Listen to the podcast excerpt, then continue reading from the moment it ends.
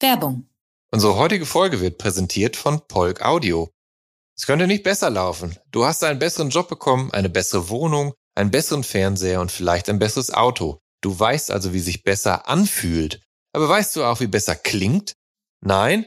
Dann hör dir mal die Lautsprecher von Polk Audio an und wirst schnell merken, so klingt besser. Mehr Informationen findest du auf polkaudio.de. Würde Jürgen dir das eigentlich, also Jürgen Ventor Reil, in Anführungsstrichen dein Schlagzeuger, würde er dir das übernehmen, wenn du ihn dein Schlagzeuger nennst? Weil es gibt ja, er, nennt, er nennt sich immer selbst, ich bin dein Trommler. Ach so, weil es gibt ja diese Geschichte von Mick Jagger und Charlie Watts Mhm. und äh, Mick Jagger sagt hier, that's my drummer und äh, Charlie Watts haut ihm ein paar aufs Mal und meinte, I'm not your drummer.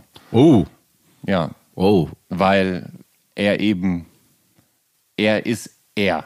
Das er ist nicht irgendein Schlagzeuger, der, Ja. der, der zu jemandem gehört. Das sondern, ist richtig, das ja. ist richtig. So habe ich da noch nie drüber nachgedacht.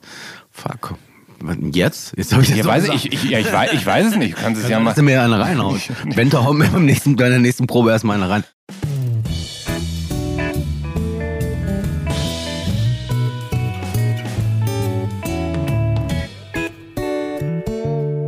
Hallo und herzlich willkommen zu Der Soundtrack meines Lebens. Ich bin Jan Schwarzkamp und ich werde euch in diesem Podcast auf eine musikalische Reise mitnehmen. Eine durch das tönende und klingende Leben meiner Gäste. Mal nerdig, mal erhellend, immer persönlich. Ein Austausch über Popkultur im Allgemeinen und ein Blick aufs Leben durch die Linse der Musik im Speziellen. Viel Spaß mit der folgenden Episode. Mein Gast in der heutigen Episode von Der Soundtrack meines Lebens ist Milan Mille Petrozza, Kopf der Essener Thrash-Metal-Band Creator. Mille kommt 1967 zur Welt. Seine Eltern emigrieren schon vor seiner Geburt von Italien in die Ruhrpott-Metropole Essen. Genauer Altenessen. Dort im Essener Norden steht die stillgelegte Zeche Karl. Sie wird für Mille und seine Clique in den frühen 80ern zum Anlaufpunkt. Hier haben Creator im Keller bis heute ihren Proberaum. Creator nehmen ihren Anfang in der Schülerband Tyrant, aus denen wird Tormentor und nach zwei Demos und einer Umbesetzung Creator. Seit 1985 hat die Band 14 Studioalben veröffentlicht. Mit Hate über alles erscheint im Sommer 2022 das 15. Nicht nur, dass Creator mit ihrem Sound zu einer der wichtigsten Thrash-Metal-Bands des Planeten geworden sind, gerade Anführer Mille hat sich zum undogmatischen, unprätentiösen Charakterkopf entwickelt. Mille positioniert sich seit Dekaden linkspolitisch und ist schon lange überzeugter Veganer und so vielen Metal-Klischees seine Band dank ihrer unabdingbaren Genreverhaftung auch äh, entsprechen mag, so vielen Klischees widerspricht er dann ganz gerne in, mit seiner zurückhaltenden Art. Und jetzt freue ich mich, Milan Mille Petrozza hier im Soundtrack meines Lebens willkommen zu heißen. Hallo Mille, schön, dass du da bist. Hey, das war eine sehr schöne Einleitung. Das freut mich zu gut. hören. Ja, danke. Flüssig und auch sehr treffend. Danke, das freut mich. Ja, ich meine, so habe ich dich ja kennengelernt. Wir kennen uns ja seit äh, ein paar Jahren. Ich habe dich äh, zum ersten Mal, glaube ich, getroffen und zwar vor 13 Jahren in deiner Wohnung in Essen. Da hast du mich empfangen, ähm, als du die Promo gemacht hast für euer zwölftes Album Hordes of Chaos. Ja, genau. Ja. genau. So lange ist es schnell. Mein Gott. Gut, aber die Zeit vergeht, ne? Der Zahn der Zeit. Ja. Ähm, das ist aber. Ähm, das Solange wir gar solang nicht- du nicht älter wirst, ist Nein, ja nein, alles gut. wir werden ja, also, also das ist ja nur ähm, das, der Kadaver, ne? Der ver verwelkt langsam, aber sicher. Da können wir alle nichts dran tun. Aber ähm, das kommt mir nicht so vor, als wäre es schon so lange her. Also Hordes of Chaos, klar, ist, ist, ist de facto so lange her. Aber ähm, ja, so lange kennen wir uns schon. 13 Jahre, mein Gott. Äh, aber du wohnst ja mittlerweile gar nicht mehr ausschließlich in Essen, oder? Sondern auch in Berlin, richtig? Genau, ich habe zwei Wohnsitze. Ja. Mm, Bin äh, in den Sommermonaten meistens hier in Kreuzberg. Ähm, und ähm, kommt drauf an, was ich gerade zu tun habe. Manchmal ähm, wird mir in Berlin dann auch etwas zu hektisch und dann gehe ich zurück nach Essen. Da ist es ein bisschen ruhiger. Ja, ja, du bist schon, ich finde es schon bemerkenswert, dass du ähm, deiner Heimatstadt doch dann so sehr verhaftet bist. Also die, der Fakt, dass ihr immer noch euren Proberaum unten in der Zeche Karl habt, der stimmt, oder? Hat sich Ja, da was dran richtig, geändert? Aber das ist, hat wirklich echt nur praktische Gründe. Also theoretisch ist es so, dass wir ähm, und das ist eigentlich ein guter, das ist ganz nah an, an, an, an wir wohnen eigentlich relativ nah am Düsseldorfer Flughafen. Ähm, ja. Unser Schlagzeuger, der ja auch derjenige ist, warum, also meistens muss man ja auch nur proben, weil der Schlagzeuger ähm, ja. sich einspielen muss. Ja. Und ähm, ähm, der Schlagzeuger und ich, also Ventor, mein Schlagzeuger und ähm, ich, wir wohnen halt noch in Essen. Die, der Rest der Band kommt mittlerweile äh, aus ähm, Frankreich beziehungsweise Finnland und ähm, ja, und wir proben halt noch vor, vor, vor Konzerten, proben wir halt noch, um wieder so ein Bandgefühl auch zu kriegen. Und dafür ist es dann gut, wenn wir dann in der Zeche Karl sind, da kennen wir die Leute und das hat, das ist einfach cool. Und der Proberaum ist mittlerweile auch nicht mehr ganz so, ja.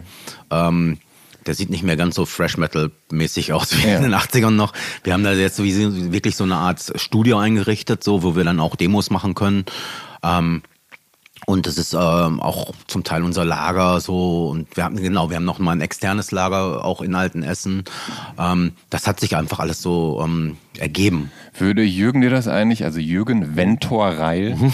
in Anführungsstrichen dein Schlagzeuger, mhm. würde er dir das übernehmen, wenn du ihn dein Schlagzeuger nennst? Weil es gibt ja, er, nennt, er, nennt, sich immer selbst, ich bin dein Trommler. Ach so, weil mhm. es gibt ja diese Geschichte von Mick Jagger und Charlie Watts mhm. und äh, Mick Jagger sagt hier, that's my drummer mhm. und äh, Charlie Watts haut ihm ein paar aufs Mal und meinte, I'm not your drummer.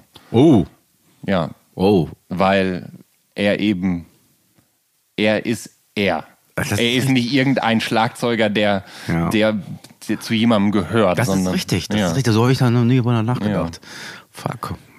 Jetzt? Jetzt habe ich das ja, weiß ich, ich, ja, ich, weiß, ich weiß es nicht. Du kannst es ja mal. Lass mir eine reinhauen. Bente, hau mir beim nächsten, bei der nächsten Probe erstmal eine rein. Nee, ich glaube, er sagt immer selber, er schreibt immer in den E-Mails immer so dein Trommler. Mhm. Und deswegen sage ich auch meinen Schlagzeuger. Ja, also, dass da eine, ein ganz treuer Bund äh, besteht, das ist ja, ja klar, nicht von der Hand zu weisen. Wir kennen uns seit dem Kindergarten, wirklich. Genau. Also, ja. ähm, das ist so einer der ersten Menschen, die ich überhaupt bewusst wahrgenommen habe. Ja, du bist 1967 äh, geboren und zwar auch schon in Essen. Deine mhm. Eltern sind aus Italien dahin gezogen. Ja.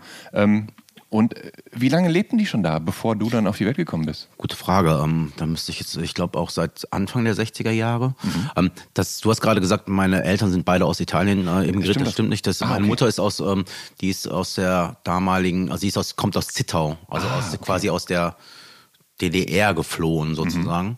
Ähm, die haben sich dann da kennengelernt in einem, äh, wie, wie, nannte man das? So, so, eine, so, eine, so eine, wie so eine Art es, die Gastarbeiter und, mhm. die, und die Flüchtlinge aus der DDR wurden zusammen untergebracht in so einer Art ähm, Flüchtlingsheim, würde man wahrscheinlich heute sagen. Ja. Ähm, sagt man das auch so? Ja, ne? Wahrscheinlich. Ja, ja, ja sagt man so. Ich, die, meine Eltern haben einen anderen ja. Begriff, fällt mir jetzt gerade aber nicht ein. Ähm, und da haben die sich kennengelernt. Mhm. Und ähm, das war 1963, 64 oder so. Meine Eltern sind, äh, meine, meine, meine, meine Mutter ist mit ihrer ganzen Familie ja. ähm, aus der DDR nach Essen gezogen und mein Vater alleine als Gastarbeiter. Okay. Mit seinem Bruder zusammen damals. Mit seinem Bruder zusammen. Mhm. Das heißt, du, der Onkel ist auch in Essen. Ja, der Onkel ist dann auch ganz früh verstorben. Ah, ähm, oh, okay. Ja, ähm, das war dann, äh, ich, ich weiß ja nicht, also ich habe mit meinem Vater da noch nicht so oft drüber gesprochen, aber ich glaube, das war für viele auch ein ziemlicher, ähm, ja, das war also die Leute, die dann aus Italien nach Deutschland gekommen sind, um mhm. da zu arbeiten, unter Tage zu gehen. Ich weiß nicht, ob die das sich so vorgestellt haben, dass es so hart wird. Ja, ja. Und viele sind dann da wahrscheinlich, ähm, ich weiß, ich will jetzt nicht spekulieren, aber ich glaube, das war, also mein Bruder war, äh, der Bruder meines Vaters war Anfang 30 und hat dann schon irgendwie Krebs bekommen und ist verstorben, so, ne? Ja. Und ähm, ähm, ich glaube schon, dass das, ich weiß nicht, ob die sich das so vorgestellt haben, mhm. ne, als sie dann mhm. kamen. Und ähm, mein Vater ist dann auch einfach da geblieben. Lief denn in eurem Haushalt zu Hause dann italienische Musik auch gerne? Domenico Modugno, ja. Adriano Celentano. Ja. Ähm, Dalida, die mhm. großen, die großen Namen, die liefen, liefen alle bei uns zu Hause. Ja. Ähm, viele Operetten auch. Ähm, ähm, meine Mutter mochte das nicht so gerne, ähm, aber mein Vater hat das völlig abgefeiert. Also das war so, ähm, das sind so die beiden Pole gewesen. Also ja. mein Vater hat immer so italienische Musik gehört halt, mhm. aber auch hat sich auch total für für für für alles Mögliche interessiert. Also mhm. der der der mochte. Mh, hm, also es war so, es gab zu der Zeit gab es zwei große Fernsehsendungen, Musikfernsehsendungen. Das war einmal Disco, damals Disco 74 oder 72, keine Ahnung, ähm, und die Hitparade. Und mein Vater hatte so ein Überspielkabel, was er in den Fernseher gesteckt hat Ja. und hat das dann mit seinem Kassettenrekorder aufgenommen. Und bis zur nächsten Sendung haben wir dann immer diese Sendungen durchgehört quasi. Er hat dann immer quasi ähm, dann aufgenommen, wenn der, äh, ähm, der Moderator, Moderator fertig äh, war. fertig war. Und man hat dann immer noch so ja quasi so zum Teil noch das Geklatsche gehört, aber es, eigentlich waren das immer so die diese diese diese neuesten Hits, die dann da quasi ähm, gespielt wurden. Also mein Vater hat dann alles von Slate, was ja damals auch schon in der in der Disco T-Rex, ähm, aber dann kam dann auch sowas wie ähm, äh, ja, keine Ahnung, diese, diese ganzen deutschsprachigen Künstler, die waren ja auch in der Disco dann da, in dieser Sendung mit Ilja Richter damals noch. Und das, so bin ich dann quasi musikalisch sozialisiert worden. So, ne? Also quasi populäre Schlager slash internationale Glam-Rock-Musik. Glaubst du, dass die Musik, die dein Vater aus seiner Heimat mitgebracht hat, dass das für ihn auch wirklich dann so, so ein Stück Heimat war, so ein bisschen an die Heimat erinnert hat? Weil ich könnte mir ja vorstellen, dass der durchaus auch, auch mal Heimweh hatte. Nach Es dem sonnigen Italien, jetzt da im grauen Ruhrpott und Ja, ja. unter Tage und so. Es gibt, es gibt, ja, denke ich mir, denke ich mir. Der hat natürlich nicht darüber gesprochen. Das war die Generation des, der Ja. Leute, die das so alles mit sich selbst ausgemacht haben, so, ne? Ähm, wir hatten viele Verwandte noch, ähm, und, und auch, äh, wir haben die mal alle Onkel genannt, aber viele von denen waren gar nicht verwandt. Ähm, Onkel und Tanten halt, ne? Ähm, Ja. Die dann aber gar nicht wirklich ähm, Verwandtschaft war. Ähm, die auch italienisch waren. Und ähm, der hat da nicht drüber gesprochen. Hm. Aber es, gab, es gibt einen Song von, von dem Domenico Modugno, der heißt Amare Terra Mea. Mhm. Und ich glaube, da wird sowas, da wird sowas ähm, thematisiert in diesem Text. Mhm. Da wird darüber gesprochen, wie du quasi aus deiner Heimat in ein anderes Land gehen musst, wo du gar niemanden kennst. Und eigentlich ist aber deine Heimat, aus der du gekommen bist, wunderschön, Ja. nur es gibt keine Arbeit. Deswegen musst du ins Ruhrgebiet. ähm, das ist so das Schicksal vieler ähm, damaligen, da- damaliger Gastarbeiter gewesen. Die haben dann einfach sich damit arrangiert. Sprichst du auch nicht ein bisschen Italienisch? Leider überhaupt nicht. Ja. Das halt, hängt damit zusammen, Ja. dass meine, ähm, dass meine ähm, Eltern zu Hause nur Deutsch gesprochen Mhm. haben. Mein Vater hat ab und zu schon Italienisch gesprochen, Mhm. allerdings nur, wenn die italienische Verwandtschaft oder Pseudo-Verwandtschaft Ja. kam. Ähm, dann haben die untereinander Italienisch gesprochen. Haben die auch mitgesungen zur Musik? Die haben zum Teil mitgesungen, ja. haben auch selber musiziert. Und ähm, was auch äh, interessant war, als ich dann irgendwie in die Grundschule kam, war es ganz normal, als Schüler in eine Italienisch-Klasse gesteckt zu werden. Und ich dachte so, okay, jetzt wird mir hier Italienisch sprechen beigebracht. Das war aber nicht der Fall. Die haben aufgrund meines Nachnamens gedacht, Ja. dass ich ja auf jeden Fall Italienisch sprechen müsste. Ja. Und ich wurde dann einfach in einen italienischen Unterricht gesteckt. Also ich musste dann Mathematik auf Italienisch machen und wusste überhaupt nichts. Und ähm, das war dann äh, so, ja, Ja. das wurde damals einfach so gemacht. Ja. Ne? Und ähm, ich konnte dagegen Ja. auch nichts tun. Ich musste dann da sitzen und ähm, leider, also ich, ich bereue es heute ein bisschen, dass ich kein Italienisch spreche. Ne? Aber das hat sich einfach nicht ergeben. Mein Vater war jetzt nicht jemand, der das gut vermitteln konnte oder so, ne? der dann irgendwie die Nerven hatte, seinem Kind noch Italienisch beizubringen. Das war halt nicht so. Aber also wer sich so äh, mit der italienischen Musiklandschaft nicht so gut auskennt, und da würde ich mich zuzählen, der kennt natürlich am ehesten Adriano Celentano. Der hat ja schon 1960 seine erste Platte aufgenommen. Ähm, und wahrscheinlich auch außerhalb Italiens die größten Erfolge. Also der war ja wahrscheinlich derjenige, der außerhalb seiner Heimat die größten Erfolge gefeiert hat, international. Ähm, bist du jemand, der sich mit dieser ja, Volksmusik oder dem italienischen Schlager ähm, auskennt? Hast du da Platten von? Ist das so, so eine Sache, die du dir gelegentlich nochmal anhörst? Einfach auch um, naja, in Kindheitserinnerungen zu schwelgen oder sowas? Also oder? erst, äh, erst in den letzten Jahren, so, ähm, oder sagen wir in den letzten zehn Jahren oder so, beschäftige ich mich intensiv damit. Ähm, nicht aus nostalgischen Gründen, sondern eher so aus, aus, aus Musik-Nerd-Gründen, äh, weil ähm, Adriano Celentano war schon, also beziehungsweise ist ein ziemlich ernstzunehmender Künstler. Der hat ja schon ähm, damals, als er seinen ersten Alben gemacht hat, das war so wie so eine Art italienischer Elvis-Imitator Ja, gewesen. ja, so, ne? ja, genau. Er hat Der ja so dann- Teddy Boy Musik. Oder ein, ein Song auf seiner ersten Platte heißt sogar Teddy Girl, wenn ich mich nicht irre. Genau. Und ähm, der hatte dann auch so zum Teil richtig, also für die Zeit schon harte Songs. So Mhm. Ja. Zum Beispiel, das ist so ein Song, der ist schon richtig harter Rock'n'Roll. Ja, so, ne? ähm, der hat dann auch eine Hippie-Phase gehabt, am Anfang der 70er Jahre, etwas zu spät, glaube ich. Aber ähm, der hat dann diesen Film Yuppie-Doo gemacht, Mhm. wo er dann auch so einen Ausdruckstanz tanzt und dann dieses Lied Yuppie-Doo ist dann wirklich so ein bisschen so wie so, so eine italienische Version von Hair. So, Ja. ne? ähm, der hat eigentlich viele Trends so mitgemacht, ähm, wurde dann natürlich be berühmt durch, durch, na klar, ähm, ähm, Azuro und Ja, sowas, ja. ne? was dann so wirklich so ein Konsensschlager war. Aber eigentlich ist das schon ein ernstzunehmender Künstler, auch, und auch jemand mit Haltung, Ja. ne? der im, im, im, im italienischen Fernsehen viel äh, Kritik auch geäußert hat, Mhm. was auch nicht immer in der, äh, da in der Landschaft so, so gern gesehen wurde, ne? in der Medienlandschaft da vor Ort. Von daher würde ich ihn schon als ernstzunehmenden Künstler sehen. Man muss natürlich immer so ein bisschen zurückgehen. Also es gab letztens eine Dokumentation, die ich gesehen habe über die ähm, Sängerin Dalida, die auch sehr interessant ist. Die hat auch sehr, sehr, sehr gute ähm, Songs gehabt. Das war eine äh, Italienerin, die in Ägypten aufgewachsen ist und dann aber nach Frankreich gegangen ist, glaube ich. Genau, die ist dann nach Paris gegangen.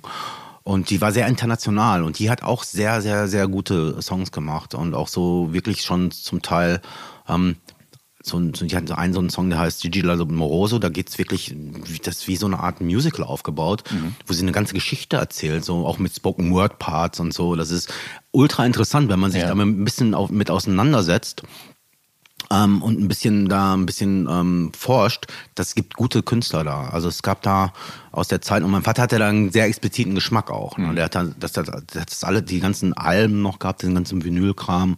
Und ähm, da gab es ja dieses Sanremo Festival, was auch sehr ähm, zu der Zeit, also zu der Zeit super wichtig war und da wurden, das war wie so ein Sängerwettbewerb und derjenige, der die meisten Preise da ähm, geholt hat, war glaube ich Domenico Modugno. Ja. Und ähm, dementsprechend, es gibt ganz, das gibt, gibt ultra viel zu entdecken. Ähm, das ist gut. Da würde ich mich mal mit auseinandersetzen nach dieser Sendung. Ähm, du hast vorhin schon äh, Ilja Richter erwähnt und Disco 74. und ich glaube, ich glaube, die Sendung, wenn ich mich nicht irre, hat dann ja auch, die hieß dann Disco 75. Genau, Disco, jedes es Jahr, genau, jedes Jahr, Ja. äh, ähm, und so Mitte, Ende der 70er startete natürlich diese Disco-Welle, beziehungsweise war dann in Full Bloom. Mhm. Und da ist ja auch eigentlich niemand drum herum gekommen. Also das war catchy und tanzbar und das fand im Radio statt und Mhm. eben im TV und natürlich in der Disco. Mhm. Ähm, und selbst du als junger Teenager hast dann auch erst Disco gehört, oder? Richtig. Ähm, ich hatte, na klar, also muss man hat ja Anfang, wenn man wirklich so klein ist und noch unter zehn, dann hört man irgendwas, na, also wie gesagt, was Ja. meine Eltern gehört haben, habe ich dann auch gehört. Ja. Und irgendwann hatte ich dann aber so einen eigenen Geschmack entwickelt. Das ging dann Richtung Bonnie M, Mhm. Baccarat, ähm, diese ganzen Sachen von Frank Farian, so, Mhm. ne? Ähm, und, und daran habe ich mich dann so orientiert. Dann Village People war ich großer Fan. Und ähm, fand aber so immer so Hardrock und Metal und so, das habe ich immer so gesehen. Ähm, Ja, aber wo, wo hast du das denn gesehen überhaupt? es gab in den Kauf, Kaufhäusern, Ja. Karstadt Ja. zum Beispiel, Ja. gab es immer so Poster, ähm, so, wie so eine Art, so, so diese Poster, die so an, so, an so einem komischen Ding, wo man sie immer so Genau, durch, die kann man so äh, durchblättern und dann lagen die unten immer in Rollen mit so Nummern und dann konnte man sich das aussuchen, was genau, man am besten. Genau. Ähm, da habe ich immer so durchgeblättert und dann war dann so ein Star Wars Poster und dann war auch so ein Poster von Ozzy Osbourne wieder aus dem Klo saß und hier so, so ein Smiley auf dem Knie hatte. Ja. Und ich fand so, Alter, nee. Das und als Status Quo, die sahen dann immer so ganz bedrohlich aus und das war mir alles irgendwie suspekt, so als Ja. Kind. Und das, da fand ich schon so, so diese ganzen Disco-Künstler und Künstlerinnen irgendwie, das war glamouröser und vor Hardrock und Metal so, das, das war mir so ein bisschen gruselig. Ich weiß nicht warum. Das war, ich fand es irgendwie nicht ansprechend als Kind. Aber das äh, Gute ist ja, dass Kiss tatsächlich einen Disco-Hit hatten und zwar I Was Made for Loving You. Genau. Und ich glaube, der hat für dich so ein bisschen diese, diese Brücke hergestellt von Disco zu Rock. Kann das Genau, sein? absolut. Genau so war es. Ähm, ich war Comic-Fan und deswegen haben mich Kiss angesprochen. Mhm. Ich hab, fand immer die Cover von denen toll und ähm, aber ich fand die Musik, habe ich mich nie für interessiert. Ich wusste nur, dass es die gab Mhm. ne, und dass irgendwelche älteren ähm, Jugendlichen, die damit, damals so, so, so Jeanswesten hatten, wo hinten so Kiss draufgestickt war noch. Ja. So, ne? Ja. Könnte man Ja, übrigens ja. auch mal wieder einführen, oder? Ja. Eine bestickte Kutte. Ja. du als Kuttenträger. Was denn? Ich habe ich hab zwei Kunden da im Ja, Flur hängen. ja, ja, ein, äh, mit oder ohne bestickten äh, Schriftzug? Äh, ohne. Ohne. Mach ja, mal. ja, nur Aufnäher. Nur Ja. Aufnäher. Mhm. Ähm, das war eben damals so ein Ding. Ne? Die Leute haben dann quasi so bestickt und Mhm. dann noch quasi mit so Nieten drumherum und so. Ja, ja. Also äh, die waren ultra kreativ, was das betraf. Und das war im KISS war so, ein, so, ein, so ein Logo, was man kannte. Ja, ne? ja. Und ähm, Mit oder ohne Runen-SS? Mit. Mit. Mhm. Also dieses Runen-SS wurde ja erst abgeschafft, als Kiss dann zum ersten Mal auf Tour kam, glaube ich. Ich weiß, bin mir gar nicht sicher, ob die vor, vor, ähm, vor der Dynasty überhaupt schon mal in Europa auf Tour gewesen sind. Das bin ich mir jetzt überhaupt nicht sicher. Ich kann es dir auch nicht sagen. Aber ich weiß nur, dass als sie sehr populär wurden, kam dann plötzlich dieses, was ja eigentlich ein Z ist, ähm, womit die dann leben mussten. So, ne? Wo ich mir dann denke, so, mh, hätte mich darauf damals niemand äh, aufmerksam gemacht, ich hätte es echt nicht gewusst. Ne? Ja, ja. Aber klar, nachvollziehbar und von Ja, mir aus auch äh, so, wie es dann passiert ist, richtig. Aber ähm, ähm, äh, jedenfalls Kiss, die kamen dann raus mit ihrem, mit ihrem Song I Was Made for Loving You. Und der lief dann in der Jugenddisco. Mhm. Und dann dachte man so, ey, das ist, das ist, na, das ist gut, aber das ist ja eigentlich Hardrock. Mhm. Und hab mir dann irgendwann, habe ich mir gedacht, ich muss mir auch mal ein Kiss-Album holen. Und dann gab's ähm, wie damals in so vielen ähm, Einkaufszentren noch ein, im Einkaufszentrum so ein LP-Plattenladen damals. Und da gab's äh, so im Angebot die Solo-Alben von Kiss. Und damals gab's das Dynasty-Album schon, aber ich habe mir zuerst das ähm, Solo-Album von Peter Chris geholt. Ja. Und das ist ja grauenhaft. Da ist ja nur so Jazz-Kram drauf. So, ne? Ich meine, das ist, das ist überhaupt nicht das. Ich glaube, das war mein, also es war nicht mein erstes Album. Mein erstes Album, das ich mir jemals geholt habe, war von Rod Stewart, glaube Okay. ich. Oder Ja. von Bee Gees, eines von beiden. So, und das erste Hardrock-Album war eben dieses doofe Peter Chris-Album. Ähm, was bestimmt auch seine Fans hat, aber ich finde, das ist so, das ist echt Jazz so, ne? Das ist so komischer Swing-Kram, den ich persönlich nicht so gerne mag.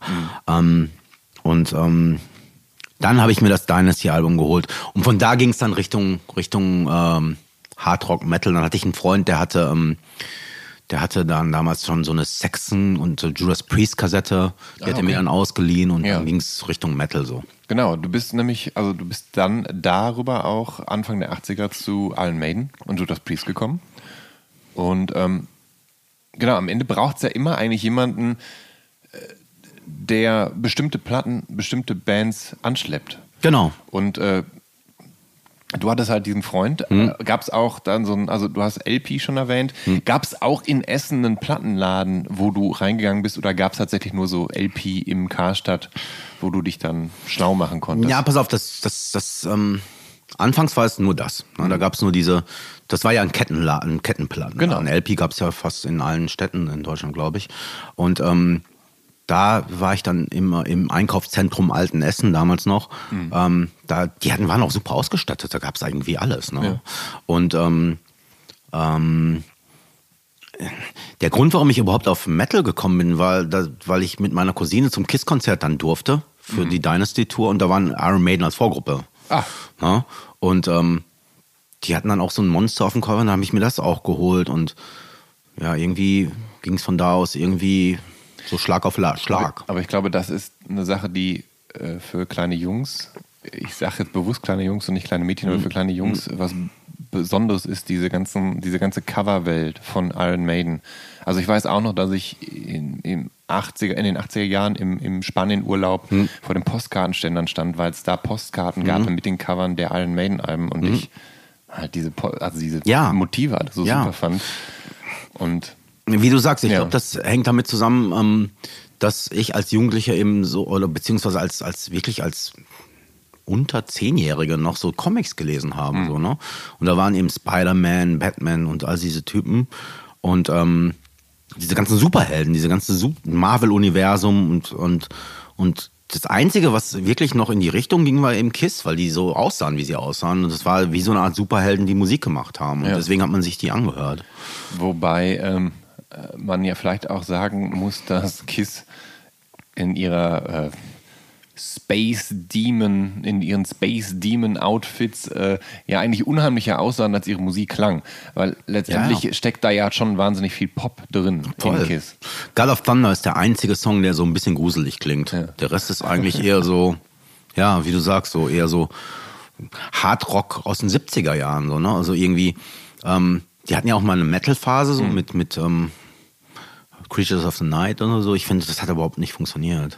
Wie, wie wichtig war denn dieser Freund, der da ähm, so Sexen und sowas hatte? Das war eher so, das war so ein Freundeskreis. Also das ja. war mh, mm, Michael Wolf hieß der damals. Der war auch eine, der war auch so mal für zehn Minuten bei Creator.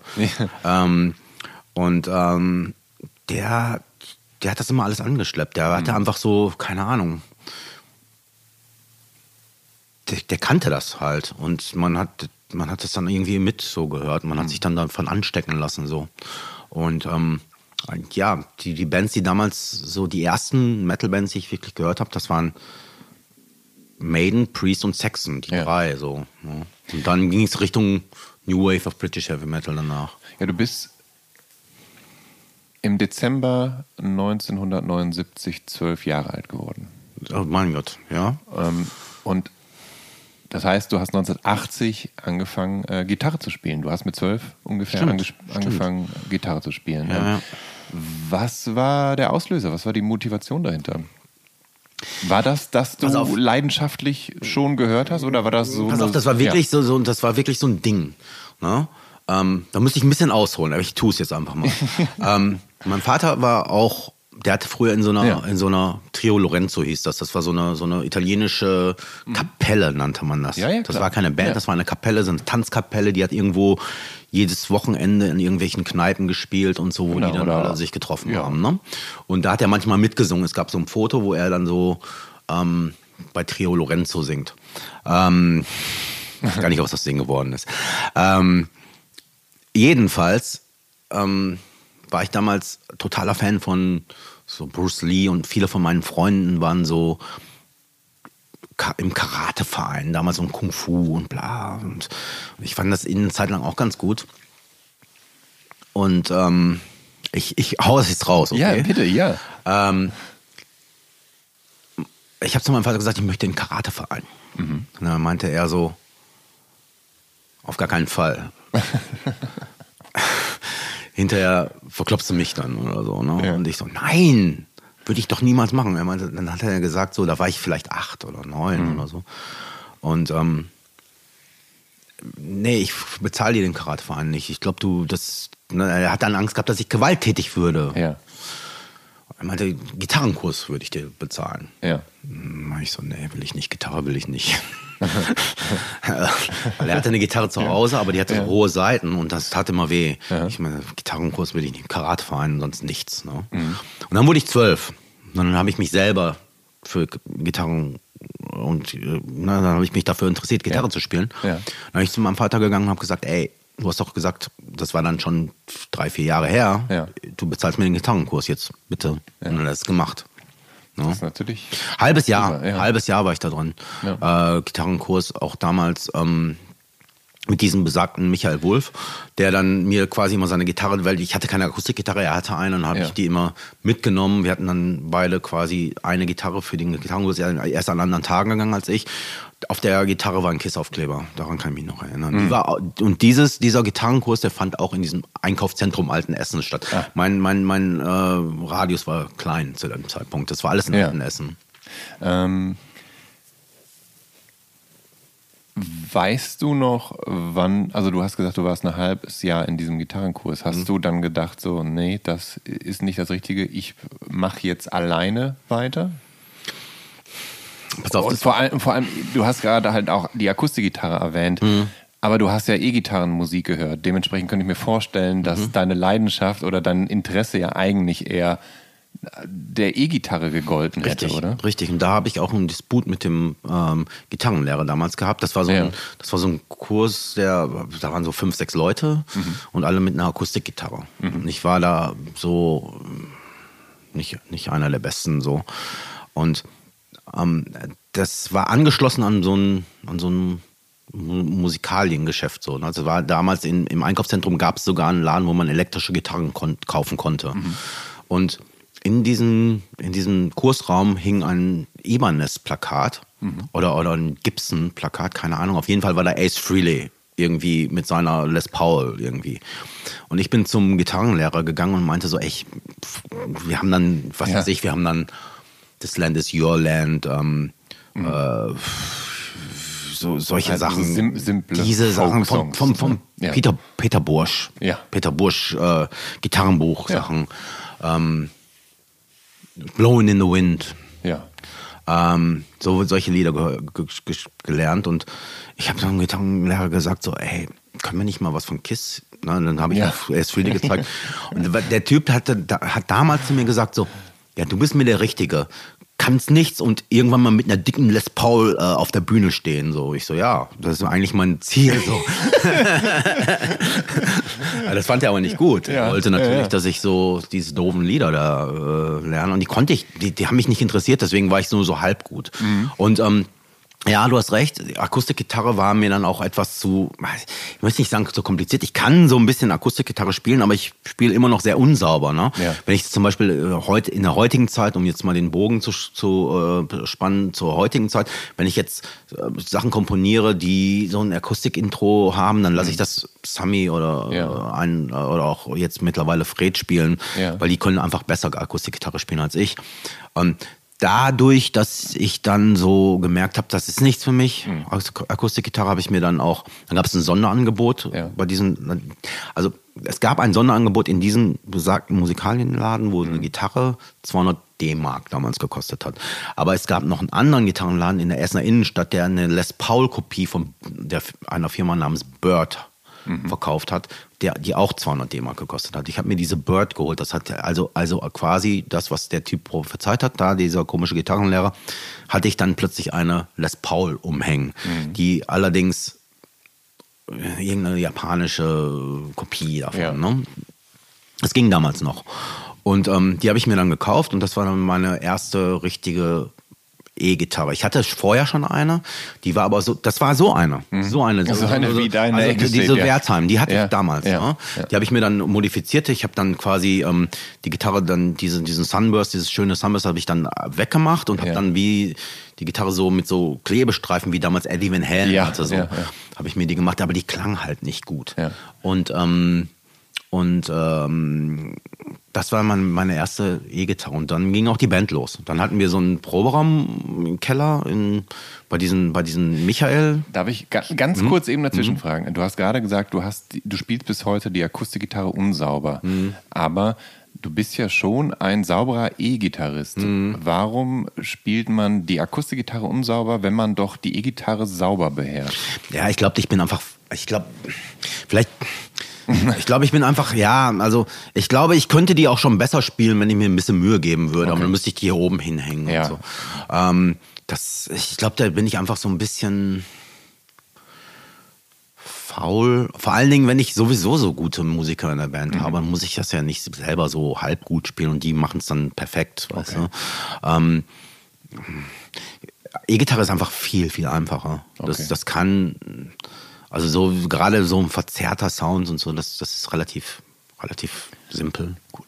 Entschuldige, dass ich unterbrochen habe. Bitte fahre fort. Was war, mit, was war noch? Wo war du ich? hast gesagt, ähm, gingen- und dann ging es auch schon mit der ja, Band genau. los. Also die Band ist eigentlich nur so entstanden, dadurch, dass mein Schlagzeuger damals, also mein, mein Schlagzeuger, Ja, ja, ja, dein Schlagzeuger. wieder. Jürgen Ventorei, Ja. ähm, der hatte zur Konfirmation hat er ein Schlagzeug bekommen. Ja. Und das war der, die Geburtsstunde quasi der Band, das war 1982. Der Band Tyrant. Ja, oder ich glaube, wir hatten auch noch gar keinen Namen. Okay. Und wir sind dann in den Keller gegangen von diesem Michael Wulff, der, dessen Eltern einen Getränkehandel hatten. Mhm. Ja. Und die hatten so einen Keller. Den mussten wir aus, ähm, der mussten wir quasi renovieren. Mhm. Und dafür durften wir dann in diesem Keller proben. Mhm. Dieses Sonderangebot dieser Gitarre hat, äh, ich glaube, insgesamt fünf Leute dazu gebracht, vier oder fünf, fünf Leute dazu gebracht, dass sie sich die gekauft haben und die hatten, wir hatten dann fünf Gitarristen oder wir hatten vier Gitarristen, warte mal, eins, zwei, drei, vier, ja, wir hatten vier Gitarristen und einen Bassisten in der Band. Und, ähm, und wir haben dann geprobt, wir haben dann angefangen zu proben. Schlagt, also wir hatten dann erstmal diesen, diesen Keller da, der dann irgendwie aus, also seit was weiß ich, wann nicht mehr renoviert wurde, den haben wir ausgeschachtet und haben dann da irgendwelche Eierkartons Kartons, an die. Wände gemacht und so weiter. Das war dann so. Irgendwann war das ein Proberaum und wir haben dann mein, mein Schlagzeuger, also Wen, Jürgen Ventorell, hatte die, ähm, hatte das Schlagzeug dann da aufgebaut und wir haben dann zu fünft oder sechs äh, so voll Musik gemacht. Ja. Ja. Und ähm, das war natürlich ein bisschen ähm, unbefriedigend, weil wir konnten ja alle gar nichts. Ähm, das war die erste Probe. Da waren Ja. wir noch zu, zu sechs da drin oder so. Ne? Bei der zweiten Probe kam dann nur noch, dann kamen dann zwei schon nicht mehr. Ja. Bei der dritten kam dann plötzlich der Michael Wulff, der eigentlich in dessen Eltern äh, Keller wir ja eigentlich geprobt haben, der kam dann schon nicht mehr zur Probe, der ist dann ausgestiegen. Dann war nur noch mein, also dann war nur noch Ventor, mein damaliger Bassist Rob Fioretti, der dann auch die ersten fünf oder sechs Platten mitgemacht hat. Und ich waren dann nur noch, wir waren dann plötzlich nur noch ein Trio Ja. und haben dann da geprobt und irgendwann kam die Mutter von, von diesem Michael Wulff in den Keller und meinte so, ja, ihr könnt jetzt hier auch nicht mehr proben, weil der Michael spielt ja nicht mehr in der Band. Dann sind wir rausgeflogen. Gut, dann mussten wir uns einen neuen Proberaum suchen und es hat auch irgendwie geklappt. Irgendwie sind wir dann immer irgendwo in irgendwelchen Jugendzentren untergekommen, Ja. haben wir noch in so einer Schule geprobt und so. Es ging immer irgendwie. Und irgendwann war es dann aber die Band Tyrant. So wie, Ja, nee, dann, immer noch nicht. Immer noch nicht. Nee, wir haben dann immer so, wir haben dann immer so, so, wir haben dann quasi so Platten nachgespielt. Wir haben dann die British Steel von Judas Priest nachgespielt Ja. komplett. Dann haben wir so, dann haben wir so, ähm, ja, so eigene Songs gemacht, die waren aber auch nicht so besonders gut und irgendwie wusste, wollte keiner singen. Dann haben wir noch immer so einen Sänger gesucht. Dann haben wir noch, dann meinte Ventor irgendwann, ich bin ja ein Sänger. Und dann haben wir einen Schlagzeuger gesucht, haben wir keinen guten Schlagzeuger gefunden. Und dann, ach, dann ging das so hin und her. Dann hatten wir einen Sänger und der kam dann aber nie zur Probe. Und beim ersten Auftritt wollten wir dann ohne den spielen. Aber dann kam er doch noch beim Auftritt, obwohl wir die ganze Zeit das Set so eingeprobt haben ohne ihn. Und dann ist er aber am Tag des Auftritts kam er dann doch. Dann haben wir unseren ersten Auftritt gespielt und dann hat er jeden Einsatz verpasst und sowas alles. Also es war alles so, es war alles noch nicht richtig Was- Band. So, was, ne? was habt ihr denn gespielt? Habt ihr die Songs gespielt, die dann später auf dem Tormentor-Demo gelandet sind? nein, oder nein, oder nein. habt ihr Cover-Songs gespielt? haben, oder? also die, also der allererste Auftritt, oh, ich weiß gar nicht, ob wir, wie hießen wir denn da? Ich weiß es nicht mehr genau. Entweder war das schon Tyrant oder keine Ahnung. Auf jeden Fall haben wir so einen so einen Auftritt gemacht. Da haben wir, da haben wir die zur Hälfte so Judas Priest Cover. Dann haben wir Twisted Sister gecovert. Dann haben wir Steppenwolf einen Song gehabt. Und was denn noch? Accept haben wir einen Song, Song gecovert. I'm a Rebel. Das kann mich noch dran erinnern, komischerweise. Ja. Und dann hatten wir so eigene Songs, die waren aber ganz schlecht. Ja. Ein Lied hieß Shoot Them in the Head. ja, sowas, weißt du, so ganz, ganz grauenhafter Quatsch. Ein Lied hieß Shellshock, da, damit haben wir sogar angefangen. Da kann ich mich sogar noch erinnern, könnte ich sogar noch vorspielen.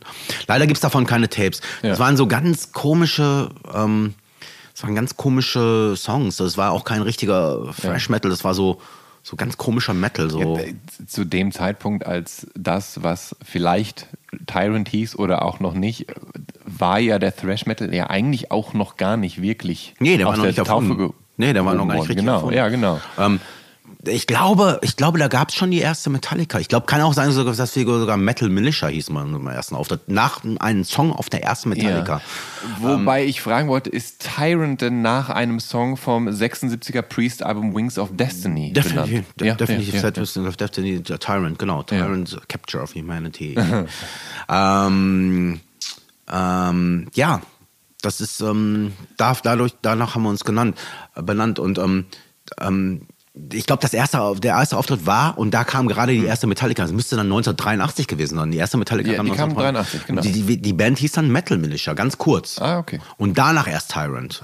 Oder da- danach hieß sie, glaube ich, schon, schon Tormentor. Ich bin mir aber nicht sicher. Das ist alles so, Also wie so, ist alles so blurry, weißt Ja, du? ja. Wir haben uns dann immer so, wenn wir gesehen haben, okay, die Band, äh, da ist jetzt eine Lieblingsband, da kann man einen Song und davon kann man sich jetzt den den, äh, den, den, den Titel, weil wir nicht genau wussten, wie die Band heißen soll. Und es war ja immer ein anderes Line-Up. Dann hatten wir, also die, die, die Core-Band war immer Ventor, Rob und ich. Hm. Und dann war eben dieser Sänger dabei. Ne? Und ähm, Manfred Rehberg hieß der. der. Den haben wir nach dem ersten Auftritt dann echt rausgeschmissen, weil es ging nicht klar.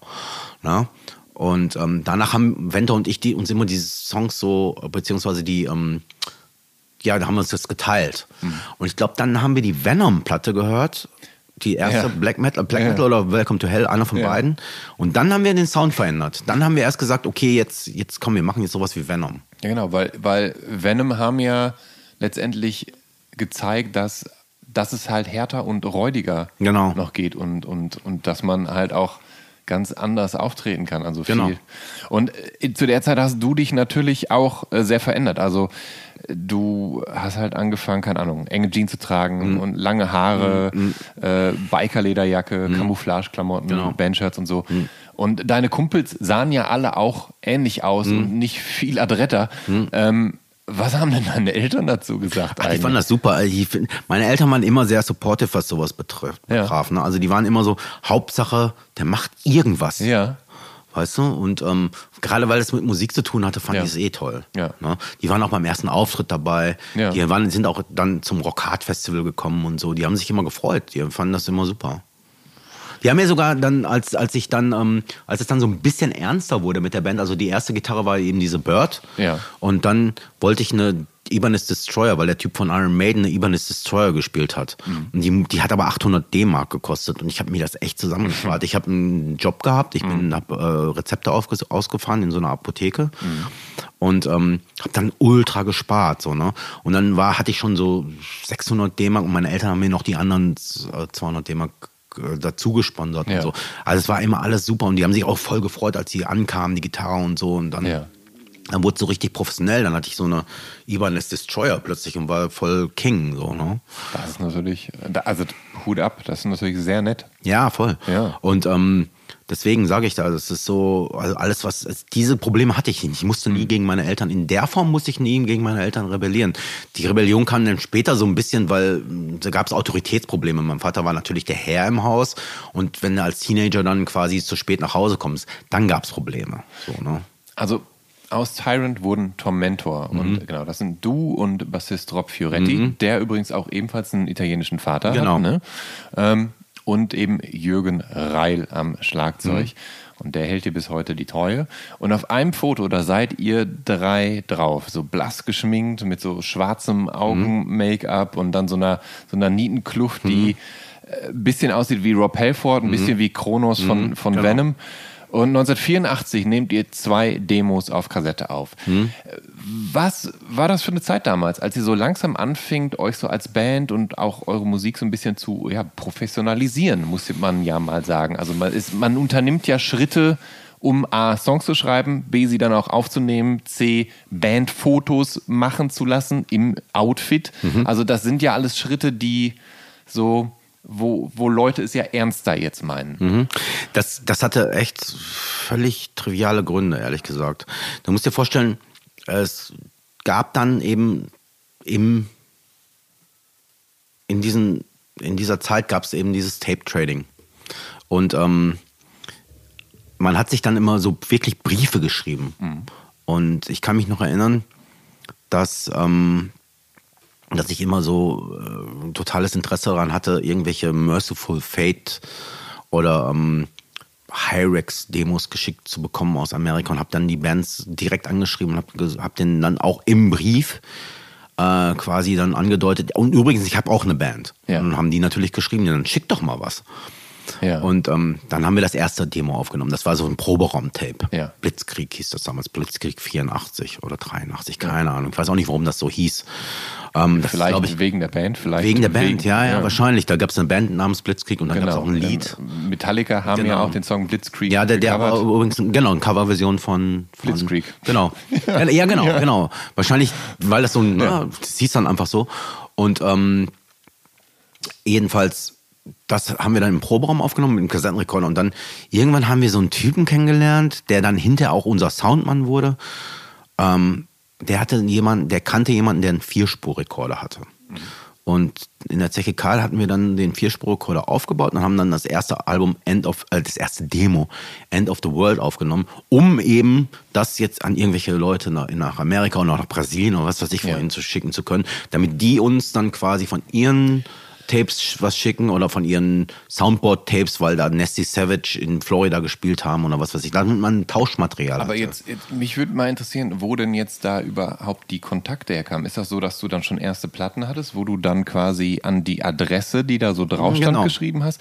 Weil äh, zu der Zeit, als ihr mit der Band angefangen mhm. habt und so, also da, da gab es ja dann, also 1981 wurde eben das mhm. britische Magazin mhm. Kerrang mhm. gegründet, was wahrscheinlich jetzt in alten Essen mhm. nicht zwangsläufig oder problemlos zu bekommen war. Aber immerhin wurde ja auch der Metal Hammer 83 mhm. dann publiziert und äh, das Rock Hard mit Sitz in Dortmund, also mhm. um die Ecke quasi. Genau. Äh, und waren das damals schon wichtige Publikationen für euch? Habt ihr dann die Magazine gelesen und euch im Zweifel darin dann äh, wiedererkannt und über mhm. die Musik, die ja. ihr hören wolltet, mhm. auch erfahren können? Ja, das Kerrang-Magazin, mhm. da konnte man viele Adressen Aber wo, wo, wo, hast du das denn her? Am Bahnhof. Am Bahnhof tatsächlich? Mhm. Ah, okay. Oder das Artschock. Ja. Artschock-Magazin, das konnte ich lesen, weil das so holländisch, das ist so ähnlich wie, ja. Ne, das kann man ja. Äh, entziffern. Und ähm, äh, die beiden Magazine habe ich oft gelesen. Und dann gab, ach genau, was auch noch wichtig war, ähm, Insider hieß der Laden. Das war so ein mhm. Plattenladen, damals ähm, geführt von Axel Tuberville.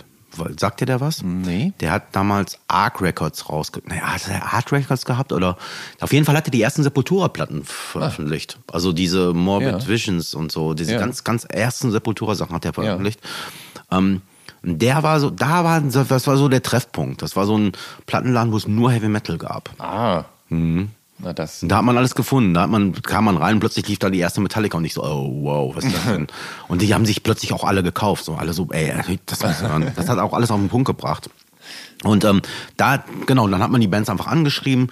So Possessed habe ich, ich weiß noch, dann, als die erste Possessed rauskam, ich habe die Band einfach angeschrieben. So, ja. ne? so. Ja, du bist, du bist 15 als Tormentor mhm. loslegen und äh, 17, als ihr euch dann in Creator umbenennt mhm. und umbesetzt. Mhm. Und Thrash Metal ist damals ja noch wirklich eine komplett neue Angelegenheit. Also mhm. so die, die US-Größen Anthrax äh, mhm. äh, haben erst 1984 ihr Debüt mhm. veröffentlicht, dann Metallica eben immerhin mhm. schon 1983, ebenso wie Slayer auch.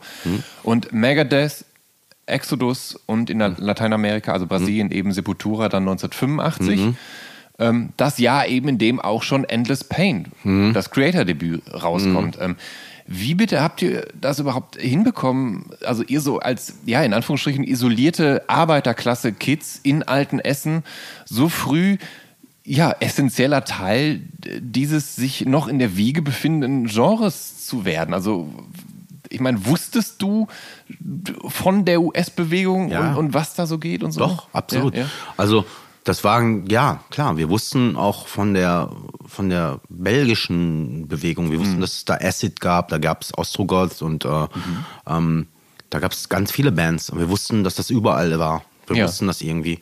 Und ähm, Dänemark war auch groß, weil da gab es Merciful Fate und Ja.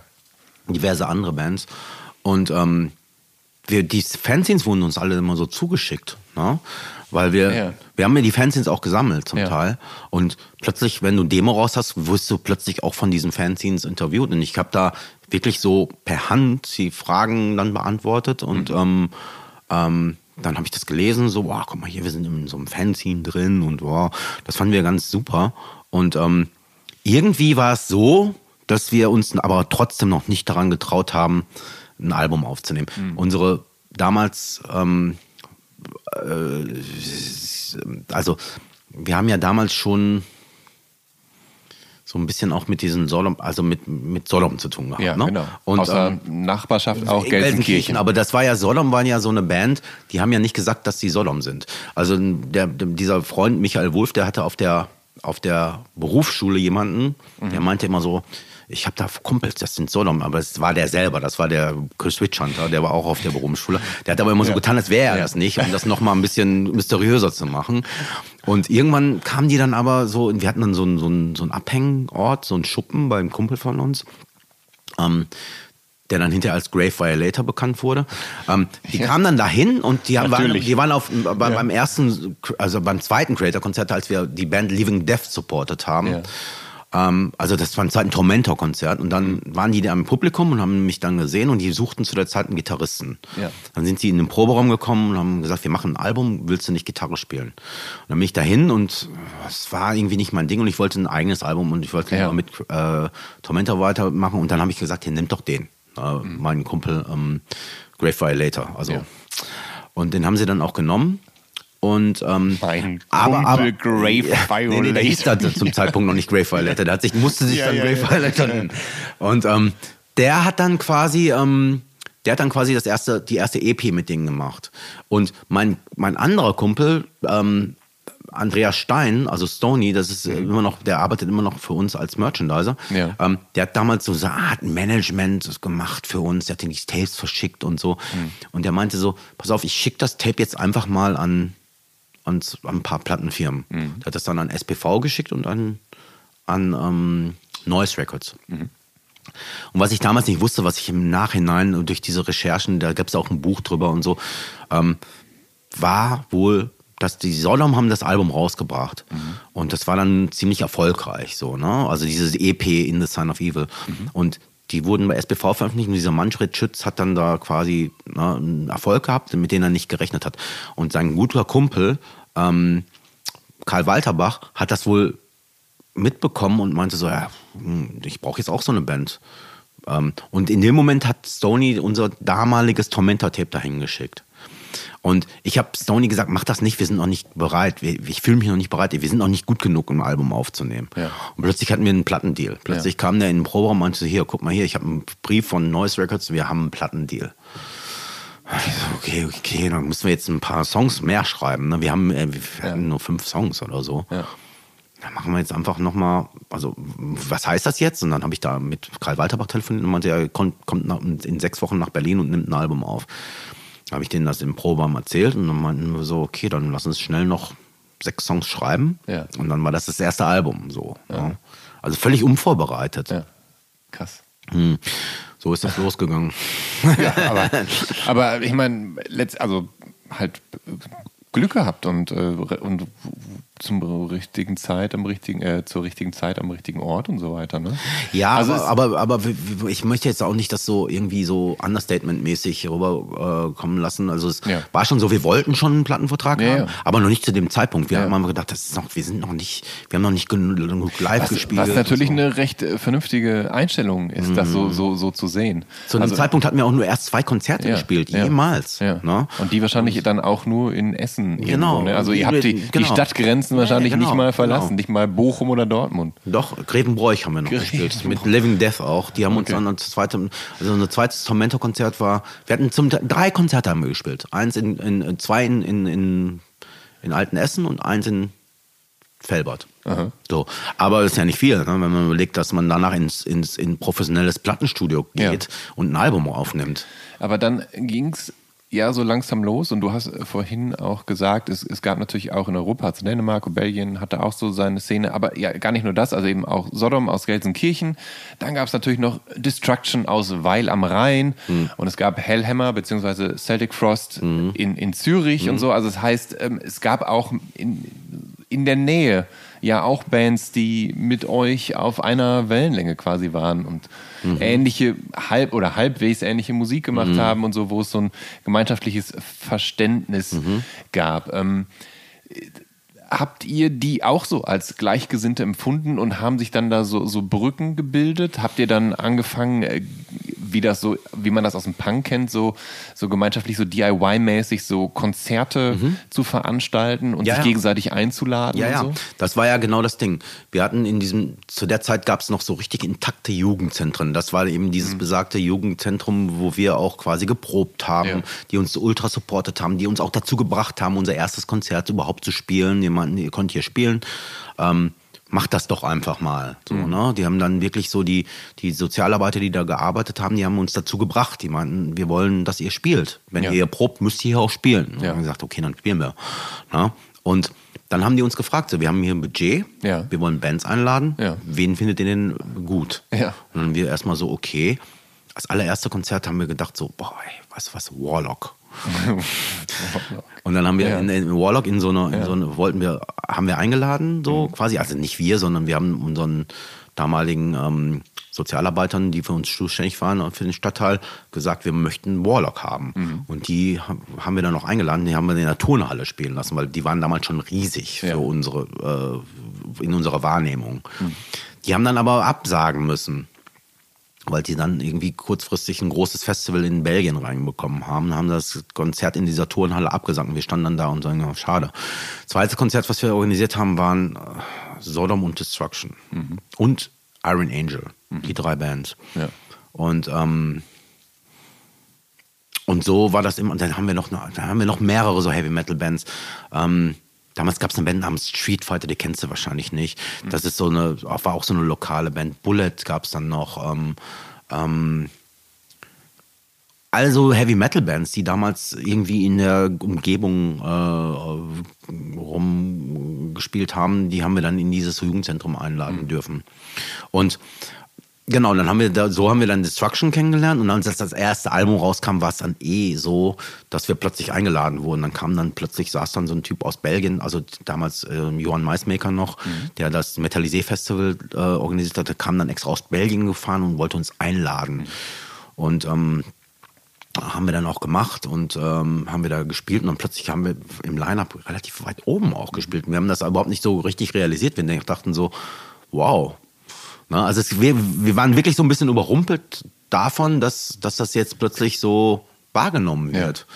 dass das irgendwie ernst genommen wird sogar, weil wir waren wirklich noch nicht, unserer Meinung nach, noch nicht so weit. Mhm. Aber dadurch hat man natürlich auch wirklich so Learning by Doing und, und, und wirklich auch dieses, ähm, ja komm, wir, wir, wir spielen jetzt, ähm, ihr besorgt uns einen Gig hier mhm. und wir besorgen euch einen zweite Gig, den wir, also, also wir haben dann den ersten Ausgangsgig in Belgien gespielt und dann gab es so ein so ein Blackthorn hieß das Magazin aus, mhm. aus, ähm, aus, aus Dänemark. Da waren die Macher, hatten eine Band, die hießen Semaine und die haben uns dann quasi nach Dänemark eingeladen. Und so ging das dann los quasi. Ähm, natürlich möchte ich jetzt nicht ähm, en Detail die ganze Karriere mhm. von Creator mit dir besprechen, sondern es soll ja auch hauptsächlich um dich gehen und mhm. um deinen Soundtrack. Und, mhm. ähm, Ach stimmt, ja. Und äh, nee, ist alles, alles gut. Ich habe ja auch hier, also ich, äh, mir, ich wollte ja auch mhm. gerade jetzt hier von diesen Anfängen hören, also gar keine Frage. Aber du hast mir äh, vorab verraten, dass für dich die musikalisch prägendste Phase, die als Teenager war, also mhm. ungefähr von 12 bis 19. Mhm. Und 19 warst du 1986. Mhm. Ähm, inwiefern würdest du sagen, gerade jetzt eben im Rückblick, äh, dass da die, die prägende Phase vorbei war? Also was änderte sich für dich mit Eintritt in die 20er? Während sich Creator als Band festigte, du eben ein Beruf, von Beruf ein Metal-Gitarrist und Sänger warst. Aber was, was änderte sich da so? Ist das so, dass du dann nicht mehr so leicht von außen zu beeinflussen warst oder so, dass du dich quasi gefestigt hattest, dass du so deinen, deinen eigenen Kopf hattest? Also ich glaube, das, das war ein Prozess. Das war so ein längerer Prozess, dass du dann quasi ähm, gemerkt hast, dass was du machst, berührt Leute. Mhm. Und es gibt Menschen, die das richtig, richtig toll finden. Und dadurch hat man eine andere Verantwortung gehabt plötzlich. Also es ging wirklich so los, dass wir mit dem zweiten Album Pleasure to Kill schon in Amerika getourt sind. Und das war, das hätte ich mir niemals vorgestellt. Du musst dir vorstellen, das ging dann, äh, das war wirklich so, äh, wir kriegen einen Anruf und dann meint Karl Walterbach, ey, wenn ihr wollt, könnt ihr eine US-Tour machen. Und ich so, was, okay. Und plötzlich hatten wir Tickets, für, um, die, um, die, USA zu fliegen und haben dann eine Tour gemacht mit der Band Voivod. Ja. Und wir sind natürlich in einen Van mit zwei Bands gegangen. Alle haben geraucht. Ich war der einzige Nichtraucher. Ähm, und ja, und das hat sich einfach dann immer so, dann kam jedes Jahr ein neues Ding und ein neues Album und das ging dann einfach so in die. Äh, deine Frage war ja, wie mhm. hat sich das verändert? Ich glaube, dann war das wie so eine Art Strudel. Mhm. Weißt du, wenn du, wenn du quasi in so mitgerissen wirst und ja. du weißt gar nicht, was jetzt los ist, mhm. aber es war geil. So, ja. Es war super. Ähm, ich habe mich nicht dagegen gewehrt oder gesträubt. Im Gegenteil, ich habe mhm. einfach gemerkt, so, gut, halt jetzt mal fest und guck mal, dass du gute Songs schreibst. So. Ja. Und da, da habe ich erstmal gemerkt, dass ich. Ähm, keine Ahnung, dass das, dass das, dass das schon so, dass ich das ernst nehmen muss. Mhm. Ich bin ja zu der Zeit auch noch in die Schule gegangen. Ich war ja, ja noch auf der Handelsschule. Ja. Ne? Und dann hieß es so, dann habe ich meinem, meinem, meinem äh, Lehrer damals gesagt, ich gehe jetzt in Amerika auf Tour. Und dann meinte er so, ja, okay, wenn du jetzt, du musst dich jetzt entscheiden, entweder du gehst in Amerika auf Tour oder du bist hier oder du schreibst, ne, bist gut in der, auf der Handelsschule. So, ne? Ich habe ja damals so Fächer wie ähm, Buchhaltung und Stenografie äh, noch beigebracht bekommen und habe dann gemerkt, so, ja, ich muss mich jetzt wirklich de facto entscheiden. Was ja. mache ich? Ja. Und äh, habe mich dann für die Musik entschieden. So. Ja. Und das, das hat mir dann auch ein anderes Selbstbewusstsein gegeben, weil ich vorher einfach so, dann habe ich einfach irgendwas gemacht. Mhm. Und dann habe ich aber gemerkt, okay, ich mache das jetzt richtig, was ich da gerade mache. Und ich mache das jetzt mit, aus ganz, also ich habe es immer aus ganzem Herzen heraus gemacht und mhm. aber dann war die Überzeugung eine andere, ja. weißt du, weil du Selbstbewusstsein bekommen hast, weil du plötzlich irgendwie in Montreal vor 1200 Leuten gespielt hast, was überhaupt nicht, ja. das war überhaupt nicht zu, dran zu denken. Ne? Also ich meine, gut, wir haben in, in Europa auch schon vor vielen Leuten, aber nicht vor so vielen Leuten gespielt. Mhm. Das war schon für uns eine Nummer, so, ne? Ähm, man kennt dich ja als jemanden, der musikalisch äh, wenig dogmatisch ist tatsächlich. Also äh, klar lieferst du mit Creator auch nach 40 Jahren immer noch das ab, was man von euch als Band erwartet und vor allem, was man haben will. Aber du selber hast ja schon früh keine Scheuklappen gehabt. Also in der Doku Thrash Alten Essen etwa, da sieht man dich mit dem T-Shirt der kalifornischen Punkband Bad Religion auf der Bühne. Äh, Lag es daran, weil dir das Motiv mit diesem äh, Christuskreuz Verbotsschild so gut gefällt oder, oder war die Band und, und Punk an sich immer eine Sache, die dir wichtig war und die du interessant fandest und gehört hast? Nee, ich fand alles auf dem Label sogar gut. Ey. Ich habe eine Zeit lang nur diese ganzen Epitaph-Sachen gehört. Ja. Ähm, das, ich, war, ich war sehr früh in dieser, in der ganzen West Coast-Geschichte drin. Mhm. Ne? Das war so nach der ersten US-Tour. Also ich muss ganz ehrlich sagen, da, da, da gibt es da gibt's eben auch die Band Voivod, die da ganz, ganz, ganz prägend war. Ähm, wo wir jetzt wieder, wir haben ja gerade, du hast ja gerade gesagt, die prägende Zeit, der Soundtrack ja. meines Lebens ja. quasi. Ähm, wir waren mit dieser Band auf Tour aus, aus Montreal, Kanada, mhm. die ähm, ähm, die, die ultra musikalisches Fachwissen hatten. Die, die, also der, der Piggy, der Gitarrist von denen, der war Krautrock-Fan. Mhm. Ähm, äh, Away hatte die ganze Zeit nur Bauhaus genau, und, und Michel Langevin, genau, der Schlagzeuger, genau, genau der, der, der, hat uns diese ganzen Sachen ja. nahegebracht. Wir haben dann so, also in dieser, in dieser, bei dieser ersten Tour ähm, wo wir die uns den Van geteilt haben. Wir haben mhm. uns nicht einen Tourbus geteilt, wir haben uns einen Van geteilt. Ja. In diesem Van durften zehn Leute sitzen, wir waren da zu zwölf.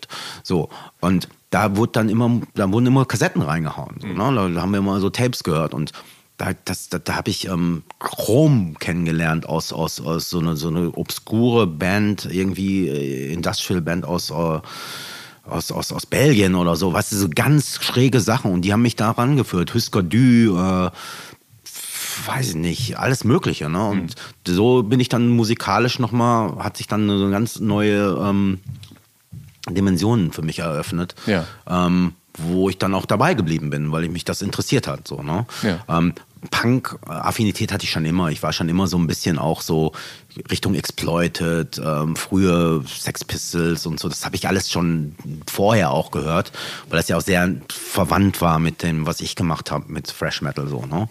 Ähm, und Wave-Sachen habe ich auch schon immer gehört. Aber da ging es nochmal in so eine etwas nerdigere Richtung und in eine avantgardistischere Richtung. Ich komme nachher nochmal auf den Punk zurück. Aber ich wollte jetzt ganz kurz nochmal beim Hardcore ansetzen, mhm. denn äh, Thrash war ja neben dem, was man in den USA und in den frühen 80ern auch unter Crossover mhm. verstanden hat, ja immer so eine Mischung aus irgendwie frühen, brutalen und räudigen Elementen des, des Metal, angereichert mit der Schnelligkeit des Punk, wenn man so will, und der Wut und Brutalität mhm. des Hardcore. Und äh, ja, halt, ja, gerade, also es gibt ja eine ganze Menge Bands, die von diesen Metal-Bands gar nicht so sehr abweichen. Also Bands wie Suicidal Tendencies, Agnostic Front, Chromax und zum Teil auch Black Flag, also die eben ganz viele sehr verwandt sind mit dem Metal. Äh, welchen Stellenwert hatten diese Hardcore-Bands damals für dich? War das ein Ding, mit dem du dich auch identifizieren konntest oder was du zumindest interessant als Bewegung fandest? Denn das hat ja alles schon parallel zu eurer eigenen Thrash-Metal-Geschichte ja, das, das, das, da das, das war so ein, das gab so einen fließenden Übergang einfach.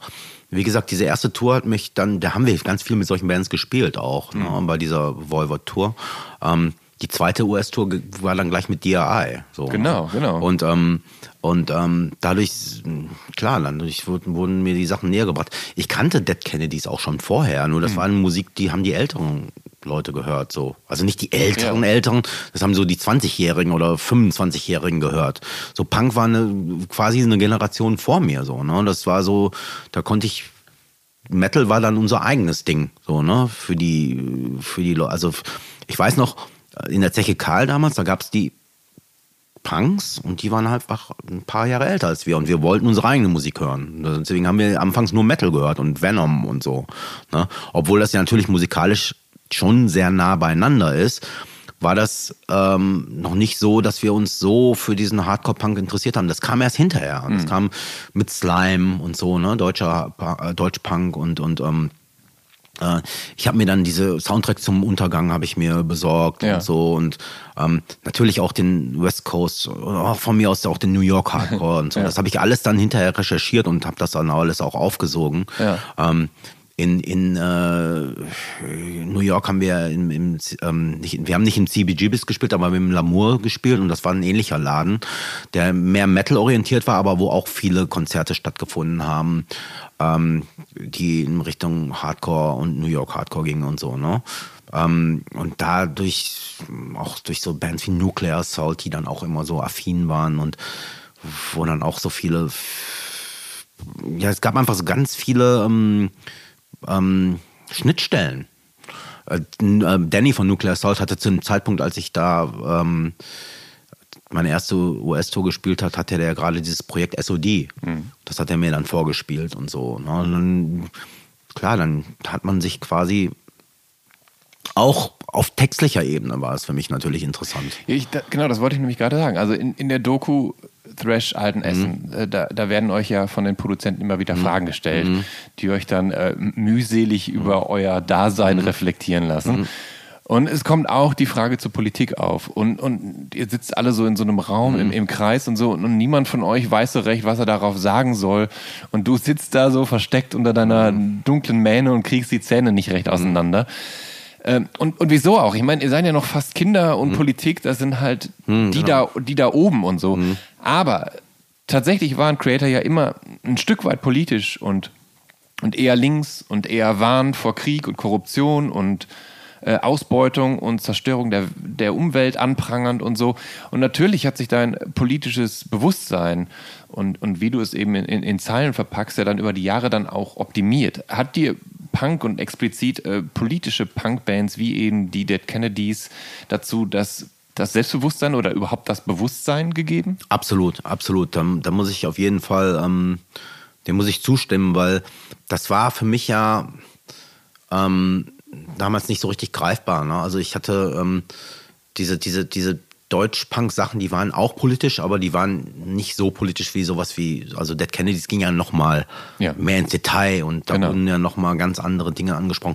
Bad Religion zum Beispiel ist ein gutes Beispiel, da wird, das, da wird ja schon philosophiert in den Texten. Mhm. Ne? Und das war ja nicht nur politisch, sondern das war ja schon auf so eine, auf, das ging ja next level. So, mhm. ne?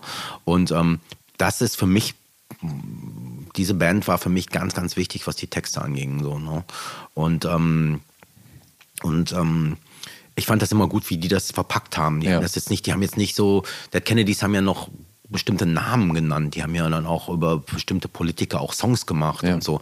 Das, das fand ich eigentlich bei Bad Religion etwas besser, weil die dann einfach immer so auf so einer humanistischen äh, Ebene Dinge angeprangert haben oder Dinge kritisiert haben oder über Dinge gesprochen haben, die aber irgendwo auch aus dem zeitlos, zeitloser waren. Ne? Ja. Das, das fand ich irgendwie besser. Aber wie war es überhaupt mit dem Texten? Als, ich meine, du warst jung, du warst Sänger, du mhm. musstest Texte schreiben. Mhm. In der Grundschule hat man mhm. dich noch in eine italienischsprachige mhm. Klasse mhm. gepackt mhm. und so. Du hattest dann in der weiterführenden Schule, ich warst du, warst du in der Hauptschule, Realschule, Gymnasium? Hauptschule. Hauptschule. Mhm. Ähm, Gab es da Englischunterricht? Hast ja, natürlich. du da Englisch? Ja. Also ich habe Englisch, Englisch war auch mein Lieblingsfach. Ähm, und bin von da aus an auf eine Handelsschule gegangen, weil ich meinte, dachte so, ich müsste mich jetzt trotzdem, ne, ich müsste mhm. irgendwie Abitur nachholen und so, das habe ich alles gedacht. Aber das war ja Quatsch, weil ich muss, ja. war ja zu der Zeit dann schon fast auf Tour. Also, mhm. ne? also es ging ja dann gar nicht mehr. Und ähm, ich fand aber auch die Schul, also das, was ich da ähm, vermittelt bekommen habe, das war auch echt äh, ich habe 90 Prozent meiner Englischkenntnisse durch irgendwelche Texte. Genau, das, das hätte mich nämlich jetzt interessiert, weil so mit dem Schulenglisch, was man genau. da geboten bekommt, dann auch noch in, genau. auf einer Hauptschule in Essen, genau, genau. das ist jetzt nicht das Material, war, aus dem man Creator-Songs hat. Nein, nein, nein, nein. Das heißt, wie, wie, wie, hast du da, wie hast du da gebastelt? Wo, wovon hast du dich beeinflussen lassen? Denn ich meine, es sind ja auch noch vor Internetzeiten, mhm. sprich, an äh, englischsprachige Literatur mhm. zu kommen oder an englischsprachige Filme mhm. oder so sind ja Dinge, ja, die waren ja gar nicht eben. wirklich möglich. Eben. Ich habe englische Comics gelesen. Ich mhm. habe damals schon mir die originalen Spider-Man-Sachen gekauft, ja. ähm, habe die auf Englisch gelesen weil ich einfach äh, die Sprache besser beherrschen wollte. Also es mhm. war für mich ultra wichtig, weil ich genau wusste, ich will ich will auf dieser, äh, ich will auf Englisch texten eines Tages. Ja. Also habe ich mir das selber draufgebracht. Also das Schulenglisch, das war nur bedingt gebrauchbar. Ja, ja, klar. Ähm, hast du auch Angst gehabt, dass deine Texte missverstanden werden können oder also, was ich so interessant finde, ist, in, in, in Thrash-Alten Essen kommst du tatsächlich wahnsinnig schüchtern drüber, wenn du nicht gerade auf der mm. Bühne stehst. Ja, ja. So, du versteckst dich hinter deinen Haaren, mm. du, du bist eigentlich, wirst du auch fast nie interviewt in mm. diesem Film. Nee, ich weiß. Was ich ganz ich interessant hatte, finde. Also, ja, das findest du interessant, aber ich habe ein drei Stunden Interview für diesen Film gegeben, ja. wurde von nichts benutzt. Also Aha. ja, ich habe für diesen zu, diesem, ja. zu diesem Film sowieso ein ambivalentes Verhältnis. Okay. Ne? Also okay. ich finde, der ist natürlich ein Zeit, also der Film ist ein Zeitdokument, aber mhm. ähm, das, was das, was da rausgekommen ist, finde ich so ein bisschen komisch. Aber egal. Ähm, ich hatte zu dem Zeitpunkt einfach, da war ich noch nicht so mhm. ähm, rhetorisch noch nicht so ja. äh, präzise. Ne? Da war ja. ich einfach immer so ein bisschen, wie du sagst, schüchtern, unsicher, keine Ahnung. Da habe ich mir, mir, das quasi für die Bühne aufbewahrt, so mhm. ähm, ähm da richtig so mich auszudrücken. Und ich finde, das ist auch immer noch eigentlich immer noch so das, wo ich mich am besten ausdrücken kann. Mhm. So, na klar, habe ich jetzt durch die über die Jahre ähm, viele Interviews gegeben und wirke äh, insgesamt wahrscheinlich ein bisschen ähm, äh, sicherer. Und ja. das ist ja auch, wäre auch traurig, wenn es nicht so wäre. Ja. Aber du, du bist, ähm, also ich habe, du bist ja, finde ich, und soweit ich dich kenne, kein, kein Draufgänger-Typ, keiner, also kein Metal-Clown, der auch jedem unter die Nase reiben muss, dass er Metal-Band-Frontmann ist, sondern du bist ja eigentlich eher ein ruhiger, zurückhaltender Typ. Was, also zumindest soweit ich dich kennengelernt habe, was natürlich in, in kompletten Kontrast steht zu dem, was du auf der Bühne machst oder ja. darstellen musst. Ähm, fällt dir das also gut, wahrscheinlich hast du dich mittlerweile daran gewöhnt, aber gab es auch Phasen, wo dir das schwer fiel, tatsächlich auf so eine Bühne in, so- in so einen vollen Saal? Nein, das, das, war, das war nie schwer für mich. Weil das ist ja das, was ich machen wollte, Mhm. immer so. Da, der in dem Part fand ich immer super. Ja. Das hat mir immer am meisten Spaß gemacht. Deswegen bin ich auch nie den Drogen verfallen oder Ja. den Alk Alkoholismus oder so. Ne? Ja. Das war immer so, ich wollte immer Musik machen. Und da, da kann ich, da fühle ich mich wohl, das kann ich. Und da, da bin ich auch nicht schüchtern oder irgendwas. Mhm. Ähm, das funktioniert. So. Ähm, ich würde jetzt ganz gern nochmal zu eurer zweiten Tour, Mhm. äh, Amerika-Tour, äh, kommen. Ähm, die hattest du vorhin schon erwähnt, und zwar mit DRI, die Dirty Rotten Imbeciles. Ursprünglich aus Texas und dann äh, nach San Francisco gezogen. Die nahmen euch mit auf eure zweite Amerika-Tour. Und die haben tatsächlich eine maßgebliche Rolle gespielt, was diesen Crossover-Sound Mhm. anging. Immerhin hieß ja deren zweite Platte von 1987 Mhm. so. Und ähm, wie war das dann mit DRI auf Tour? Ähm, war das, also gab es da Unterschiede zu der Tour, die ihr vorher mit Volvot gemacht hattet? Mhm. Ja, das war viel komfortabler. Wir hatten einen eigenen Band. Ja. Und ähm, wir hatten da ein bisschen, ich glaube, wir hatten zu einem Zeitpunkt so ein paar, ich kann mich erinnern, wir hatten, uns wurde ein, ein Koffer geklaut und da waren unsere ganzen Pässe drin. Das heißt, wir haben viele Ah. Konzerte verpasst, weil wir irgendwie unsere Pässe erneuern mussten. Es waren andere Konzerte, es waren auf jeden Fall ähm, wildere Konzerte, weil das so ein bisschen, ähm, DRI waren zum Zeitpunkt schon eine Nummer, das war schon richtig, die waren ultra etabliert in der Hardcore-Punk-Szene. Und ähm, wir haben viele legendäre Clubs gespielt, 930 Club in, in Washington. Ähm, Washington DC oder? Ja, doch, klar. Ähm, in, in der Metro in Chicago. Ähm, wir waren in, äh, wir haben, ich weiß nicht mehr genau, in Los Angeles haben wir in einem riesigen Laden gespielt und da war, die waren schon, eine, die waren schon eine Nummer größer. Ja. Ne? Und die Tour war auch größer.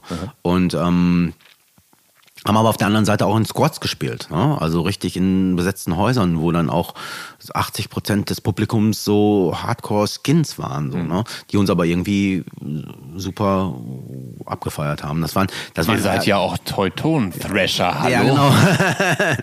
ähm, ja, aber das ist genau das Ding. So, du hattest eine, das, das war eine, das war, das war schon eine harte Schule, Mhm. weil es war ein Publikum, was dir nicht immer hundertprozentig äh, wohlgesonnen war auf den ersten Blick, aber es war, es hat immer funktioniert. Ja. Ne? Und ähm, es gab ja, das waren ja auch noch, ähm, das waren ja auch alles in den Anfängen. Ne? Das war Ja. klar, war das Crossover, hatten die ein Album namens Crossover, aber nicht alle waren eben so ähm, Crossover-mäßig unterwegs. Ne? Das, wir waren eben immer noch die Metal-Band, die da gespielt hat. Ja. Und ähm, aber es, es, es, war eine, es war eine super Tour. Es war echt eine geniale Tour. Und, ähm, du hast vorhin schon erwähnt, ihr habt im, im Van und so Tapes und so gehört, du hast neue Bands kennengelernt durch die anderen Bands. Ähm, aber wie war das so, wenn ihr dann so auf Tour wart in Amerika oder äh, in, in, in anderen äh, Ländern? Bist du da dann gerne auch so in äh, Plattenläden gestürmt und hast dich dann so mit, mit Stoff eingedeckt? In, in, in den, an denen in alten Essen nicht ranzukommen war oder Ja, ja, klar, natürlich, das war super. Ja. Also besser ging es ja gar nicht. Ja. Also die Dinge, die ich da in diesen amerikanischen Plattenläden gefunden habe, die konntest du hier gar nicht finden. Ja. Also von daher, das waren auch immer, äh, das waren auch immer ähm, Einkaufstouren. ja, ja.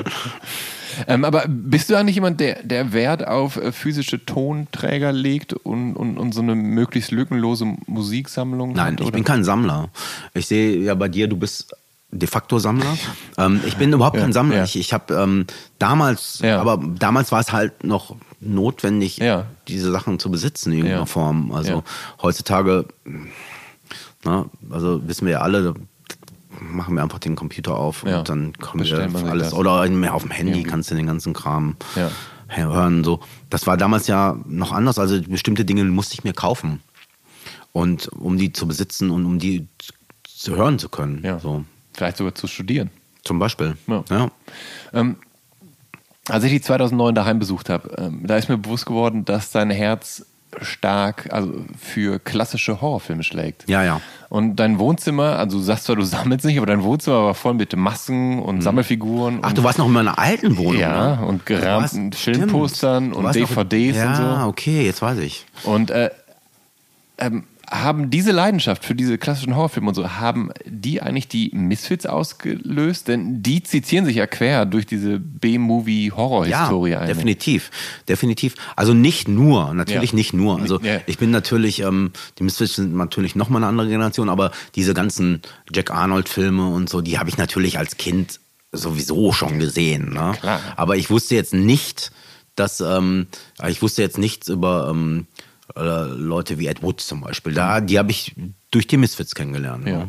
Und, ähm, und diese ganzen obskuren Horrorfilme, ähm, das, das, also ich war immer Fan von Twilight Zone mhm. und all diesen Dingen, die man damals auch noch im amerikanischen Fernsehen immer sehen konnte. Wir waren ja immer abends in Motels und das haben stimmt, dann quasi ja, ja. diese ganzen Sendungen noch angeschaut. So, ne? Auf Aber, Englisch. Auf Englisch, genau. Und ähm, das war schon toll. Aber ähm, die Misfits waren, hm, klar, die haben natürlich viele so Anstöße gegeben. Mhm. Na, ne, weil dann, die kannten dann noch obskurere Filme, Filme als man selbst.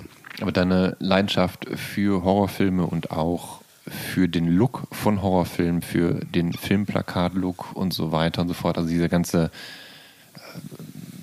äh, der ganze Symbolismus, der dahinter steckt und, und so weiter und so fort. Sind das Dinge, die dich für Creator auch inspirieren, dass du dir aus Horrorfilmen was rausholst, dass du dann mit Creator wiederum ja, verarbeiten ja. kannst? Wir haben zum Beispiel beim neu, auf dem neuen Album gibt es einen Song, der heißt Midnight Sun, der ist von, von diesem Film Midsommer inspiriert. Das ist so ein mhm. Film, der spielt in Schweden, in, in zu, zu, zu, zu, zum Midsommerfest ja. und also ein ganz, äh, also nicht obskurer, aber schon ein schräger Horrorfilm. Genau. Pa Pagan Horror bei genau, genau Tageslicht, genau, wo die Sonne genau. tatsächlich auch nie untergeht. Richtig, ja. richtig.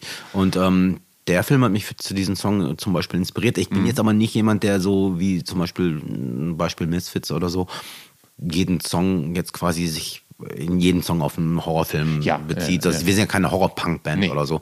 Ähm, aber es ist zwischendurch schon ein gern gesehenes Thema. Mhm.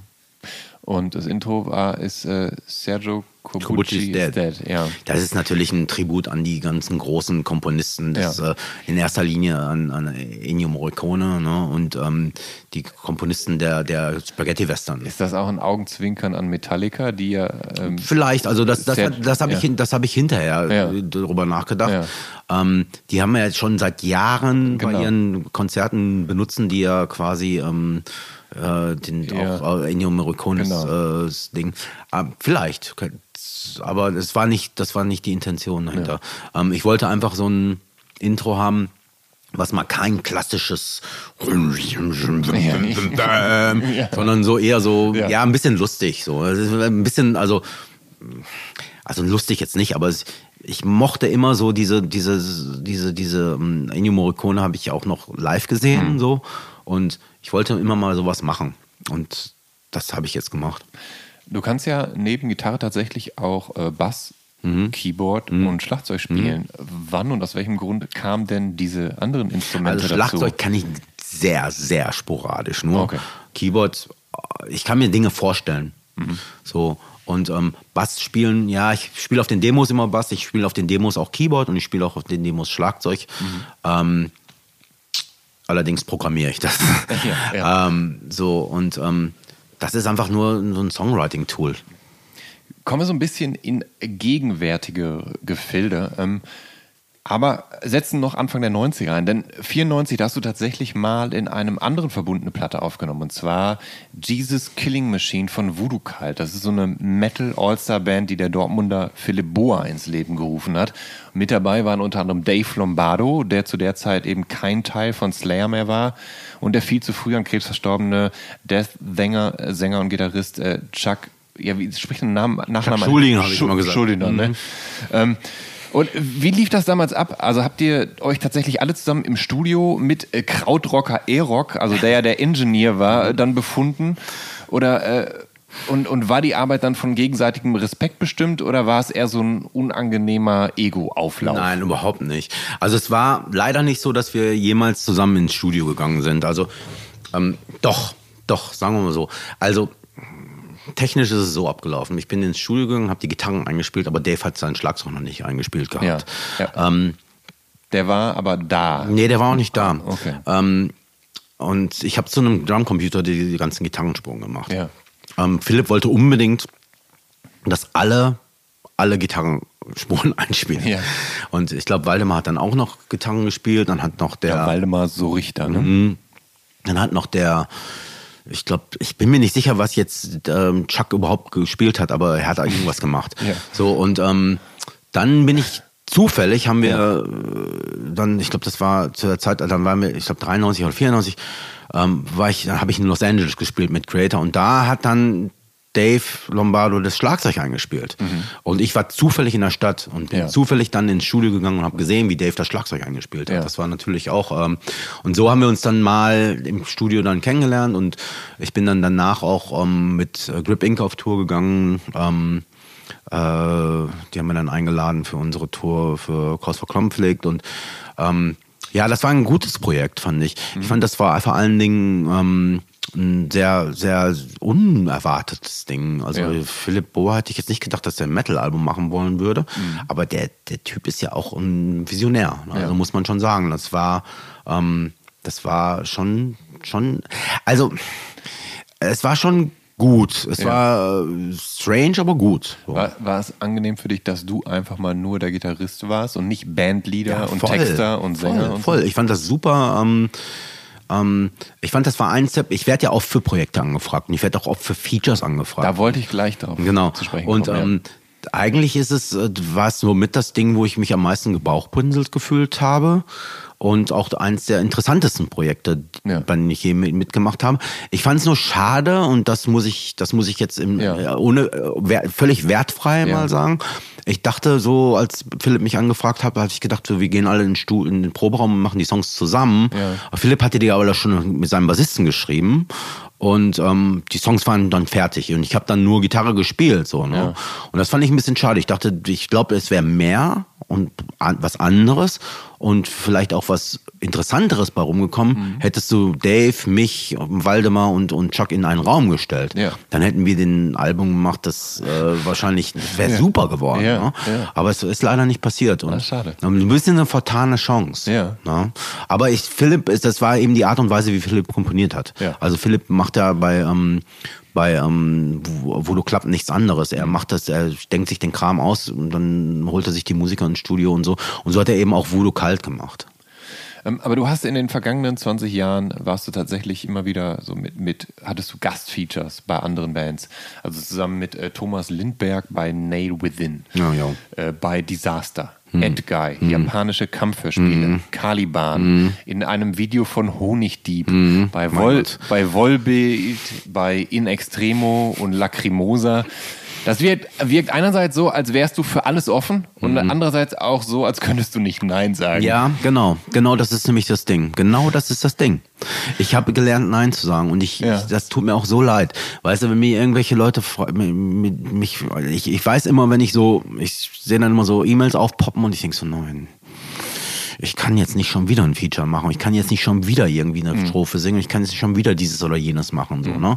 Ich mache jetzt echt wirklich mittlerweile nur noch das, worauf ich echt Bock habe. Und Ja. ich denke, so, das bringt ähm, jetzt mir auch künstlerisch ein bisschen was, weißt du? Hm. Es bringt auch nichts. Also ich habe schon so viele Dinge abgesagt in den letzten Jahren, Ja. wo es, ähm, wo es dann irgendwelche Bands waren, wo ich mir dachte so, was soll das jetzt sein? Weißt du, meint ihr jetzt wirklich, ist das jetzt wirklich, wollt ihr mich wirklich als, als Künstler jetzt haben oder wollt ihr nur Name-Dropping betreiben? So, das muss man einfach auch mal sagen. Ne? Ja. Ähm, und ähm, ich, ich, ich habe mittlerweile gelernt, Nein zu sagen. Hm. Und wobei du jetzt all die Dinge, die du gerade gesagt hast, die fand ich alle auch zum Teil noch echt cool. Ja. So, ne?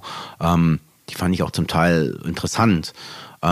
Würde mir aber wünschen, dass ich mal was völlig Abgefahrenes machen könnte. Ich finde ja, was relativ abgefahrenes war, als du 2014 beim Splash Festival beim Auftritt der Hip-Hopper KIZ in 20 Meter Höhe auf einem dieser riesigen Schaufelradbagger ein Gitarrensolo gespielt hast. Wie bitte ist es denn dazu gekommen? Ja, ähm, das fand ich auch gut. Das fand ich auch einer der, der besseren äh, Ja. Features, wo ich auch dann dachte, so, das ist mal auch was, das, das war ja ein ganz obskures Ding. Das war ja am Anfang der Show. Und ähm, ich wusste überhaupt nicht, was da jetzt auf mich zukommt. Ich wusste nur, ich soll ein Solo spielen. Und Ja. dann bin ich dann, ähm, ich glaube mit Nico oder so, ähm, Mhm. meinte er, wir gehen jetzt hier, ähm, ich, ich fahre jetzt hier hoch Ja. und dann komme ich wieder runtergefahren und dann gehst du auf dieses Ding. Und dann bin ich auf so einen äh, Schaufelbagger und dann war ich plötzlich so zehn Meter hoch oder auf jeden Fall für meine Verhältnisse schon viel zu hoch Mhm. Ja, in der die, Luft. also die Dinger sind riesig. Genau. hoch, Ja. Genau, und dann stand ich da und musste so ein Solo spielen. Und das war so, das war so, wenn ich mich daran jetzt erinnere, das war so bizarr, aber es war geil. Ja.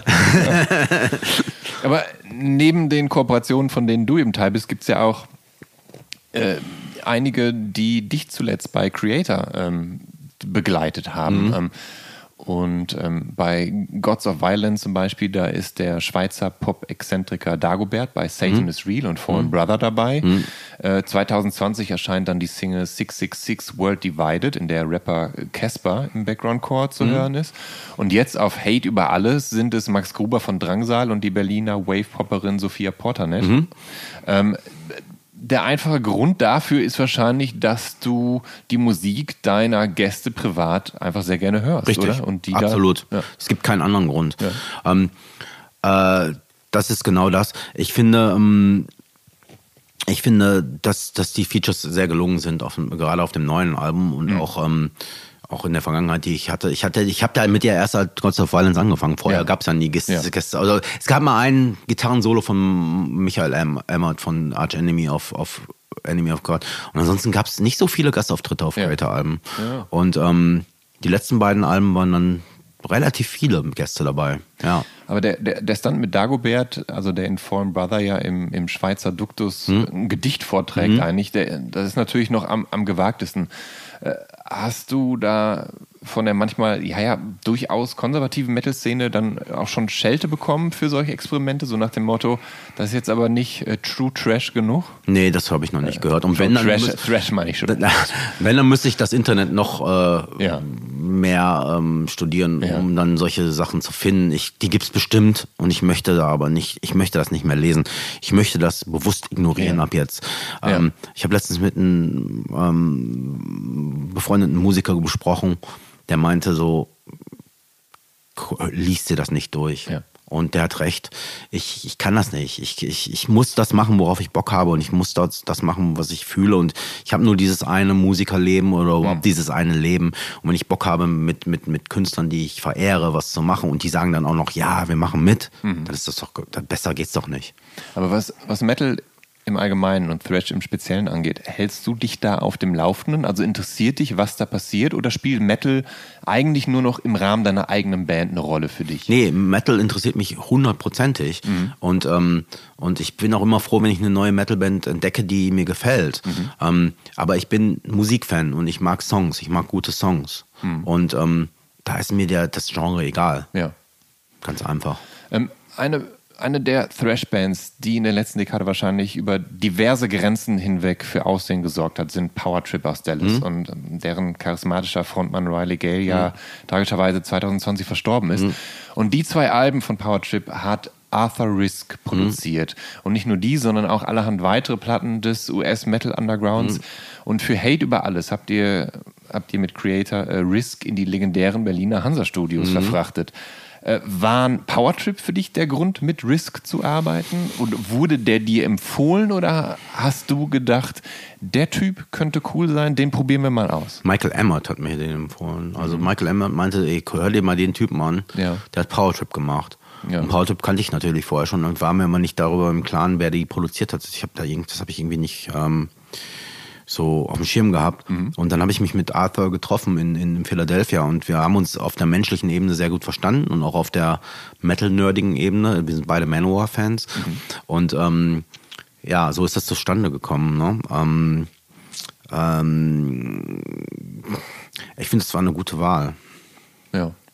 War es, ähm, hat Risk Spaß an euch gehabt? Weil ich meine, er hat natürlich, wenn man so will, außerhalb seiner eigenen Comfortzone gearbeitet. Ihr habt ihn aus seiner Heimat nach Berlin verfrachtet in dieses äh, professionelle, wenn nicht sogar, wenn man will, sterile, geschichtsträchtige Studio. War das cool für ihn? Ja, du musst, du musst äh, bedenken, viele, viele wissen nicht, dass Arthur auch so an, an ganz anderen Sachen schon gearbeitet hat. Der hatte, ähm, der hat schon mit ähm, Ross Robinson Sachen gemacht, der hat mit Ghostman Sachen gemacht. Es ist nicht so, dass er nur im Unter, also der arbeitet Okay. auch schon im so, äh, in, in, in, der ist, der ist Vollprofi. Ja. Allerdings ähm, war auch das Hansa Studio für ihn eine neue Situation. Das hat er auch zugegeben. Er hat sich aber so da reingedacht und so damit beschäftigt. Er wusste hinterher mehr, von- also als er ins Hansa Studio gekommen ist, wusste er viel mehr über das Hansa Studio als ich. ähm, und das ist so das Gute an, an Arthur. Arthur ist jemand, der noch so man denkt immer, der sei so, der sei so, na, der, aber der, der hat so in so vielen Dingen seine Finger im Spiel. So, ne? Der hat ähm, ähm, so viele ähm, Turnstile hat er auch irgendwie ein Solo auf der neuen Platte mitgespielt und so. Das sind auch so irgendwelche Kumpels von ihm. Er spielt in einer in Hardcore, in mehreren Metal-Bands und der ist überall irgendwie dabei. Also für mich war das ein, ein super inspirierendes Erlebnis, weil er hat einfach wie- wieder so. Also ich würde es ein bisschen so vergleichen wie damals, als wir mit, mit, mit, mit Moses Schneider was gemacht haben. Ja. Das ist so ein bisschen eine ähnliche Situation gewesen. Moses war auch jemand, der so erstmal aus einer anderen Ecke kam, aber eigentlich gab es da ganz viele Parallelen. Und, ähm, und ähm, genauso war es jetzt mit Arthur auch. Arthur war jemand, der ähm, vielleicht aus einer, von einer anderen Generation äh, her, also der kam aus, aus, aus zwar auch aus der Metal-Szene, aber schon auch mit, mit einem anderen Blick auf die Dinge. So, und das war uns wichtig. Ähm, Du schätzt ja deutschsprachige Musik sehr. Also du liebst Tokotronic, Ja. du bist mit Nagel von Muff Potter und mit Max von Drangsal und mit Dagobert befreundet, mit T.S. Uhlmann und mit Casper. Äh, Hast du je mit dem Gedanken gespielt, auf Deutsch mal zu texten? Oder gehst du nicht weiter, als bis dahin dein Album Hate über alles zu Naja, nennen? guck mal, ähm, es gibt für das neue Album, und das kann ich jetzt, glaube ich, auch offen sagen, ähm, es gibt ja den Song Become Immortal und da gibt es eine deutsche Version von. Und den Text für die deutsche Version hat ähm, quasi Dick von Lotzo ver- bearbeitet. Leider äh, war es so, dass ich eben den, was heißt leider, es, eigentlich war das so gedacht, den Song quasi auf Deutsch zu singen, weil das ein autobiografischer Song ist. Ähm, jetzt habe ich aber den, das Album schon Hate über alles genannt Ja. und dachte, es wäre dann ein bisschen zu viel Ja. Deutsch auf einem Album. Und ähm, das existiert immer noch, der Text ex- existiert immer noch und ich möchte den gerne rausbringen, irgendwann vielleicht auf einer EP oder so, in einer deutschen Version. Ich hätte, ich hätte auch echt Bock auf ein Soloalbum, wo ich nur auf Deutsch singe, so, weil ich eigentlich die Sprache mittlerweile habe ich meinen, habe ich da auch einen Bezug zu, weißt du, eben auch durch die, durch die, ähm, durch die vielen ähm, ähm, anderen äh, Bands, die ich so kenne oder, oder Künstler und Künstlerinnen, die ich so kenne, die auf Deutsch singen, ähm, kann ich mir das schon jetzt heutzutage vorstellen. Früher konnte ich mir das überhaupt nicht vorstellen, Ja. auf Deutsch irgendwas Aber zu ich singen. meine, ihr seid natürlich auch eine internationale Richtig. Band. Das kommt natürlich ist, noch dazu. Es, es ist schon so bei den Reaktionen zum Titelsong so gewesen, dass viele das gar nicht aussprechen konnten. So, ne? Die Ja. konnten Hate über alles konnten sie gar nicht so richtig Aber aussprechen. man kennt doch California über Man alles kennt, ja auch. Man kennt California über alles. Ähm, manche kennt es aber auch nicht. Ja. Ähm, viele haben dann so einen Witz gemacht mit Uber, weil Uber ist ja, Ja. auch so ein Ding, ähm, was so ein bisschen ähm, so ähnlich klingt wie Über. Ja. Ich weiß auch nicht, wo das herkommt. ich denke gesagt. mal, dass das wahrscheinlich auch daherkommt. Ja, mit dem- wahrscheinlich. Wahrscheinlich, wahrscheinlich. Ähm, jedenfalls, ähm, äh, es ist natürlich schon so ein Ding, jetzt ein Album zu haben, wo zwei deutsche Worte im Titel vorkommen. Ähm, natürlich äh, gibt es auch, ähm, gibt's auch, gab, es gibt, gibt immer noch die Überlegung, mal ein Soloalbum auf Deutsch zu machen. Aber ich weiß nicht, ob das jetzt unbedingt momentan so notwendig ist, weil wir hauen jetzt erstmal das Album raus. Ne? Ähm, Deine musikalischen Leidenschaften sind ja wirklich sehr breit gefächert. Mhm. Also als ich dich eins besucht habe, da habe ich äh, Fotos von deinen CDs Mhm. unter anderem gemacht. Darunter war Trail of Dead und Tool, Nick Mhm. Cave, Alec Empire, The Sword, Danzig, Circle Jerks, Ramones Mhm. und so weiter. Ich weiß, dass du auch gerne Lana Del Rey hörst. Mhm. Ich weiß aber, dass du vor allen Dingen auch riesengroßer Kate Bush-Fan bist Mhm. und vor ein paar Jahren sogar auf einem Kate Bush-Konzert in London Mhm. warst, beziehungsweise extra nach London gefahren bist, um sie dir anzugucken. Äh, was ist dieses Kate Bush-Ding? Woher kommt da diese Kate Bush-Leidenschaft, diese große? Das ist auch vielleicht eine ganz gute Story. Ähm, 1988, boah, Alter, ich komme mir vor wie so Clapton Blaubeer von, von früher erzählt, aber 1988 Ja. ähm, ähm, kam, hatten wir Besuch aus Norwegen und zwar kam äh, Metallion, der Mhm. bekannt aus Lords of Chaos, ähm, Necrobutcher und Euronymous Mhm. Ja. uns besuchen. Also beziehungsweise Ah, er eine Freund, nette Gesellschaft. Genau, der hat uns, der hat nicht mich besucht, sondern Ja. einen Freund von mir, ähm, Ja. Robert Conella von Assassin. Mhm. Und der damals, ähm, wir haben dann so ein paar Tage einfach abgehangen mit denen so, ne? Mhm. Die kamen dann und uns besuchen, ähm, wir, wir sind irgendwie in irgendwelche, haben so Gartenpartys gemacht und der hat mir damals erzählt, so, ey, Kate Bush, hör das mal an. Ich So, ja, ich habe ich hab, als Kind habe ich die mal gehört, die habe ich die im Fernsehen gesehen, fand ich immer ganz okay. Ich wusste aber damals, ich habe mich dann nicht mehr erinnert, wer das war. Ja. So, ne?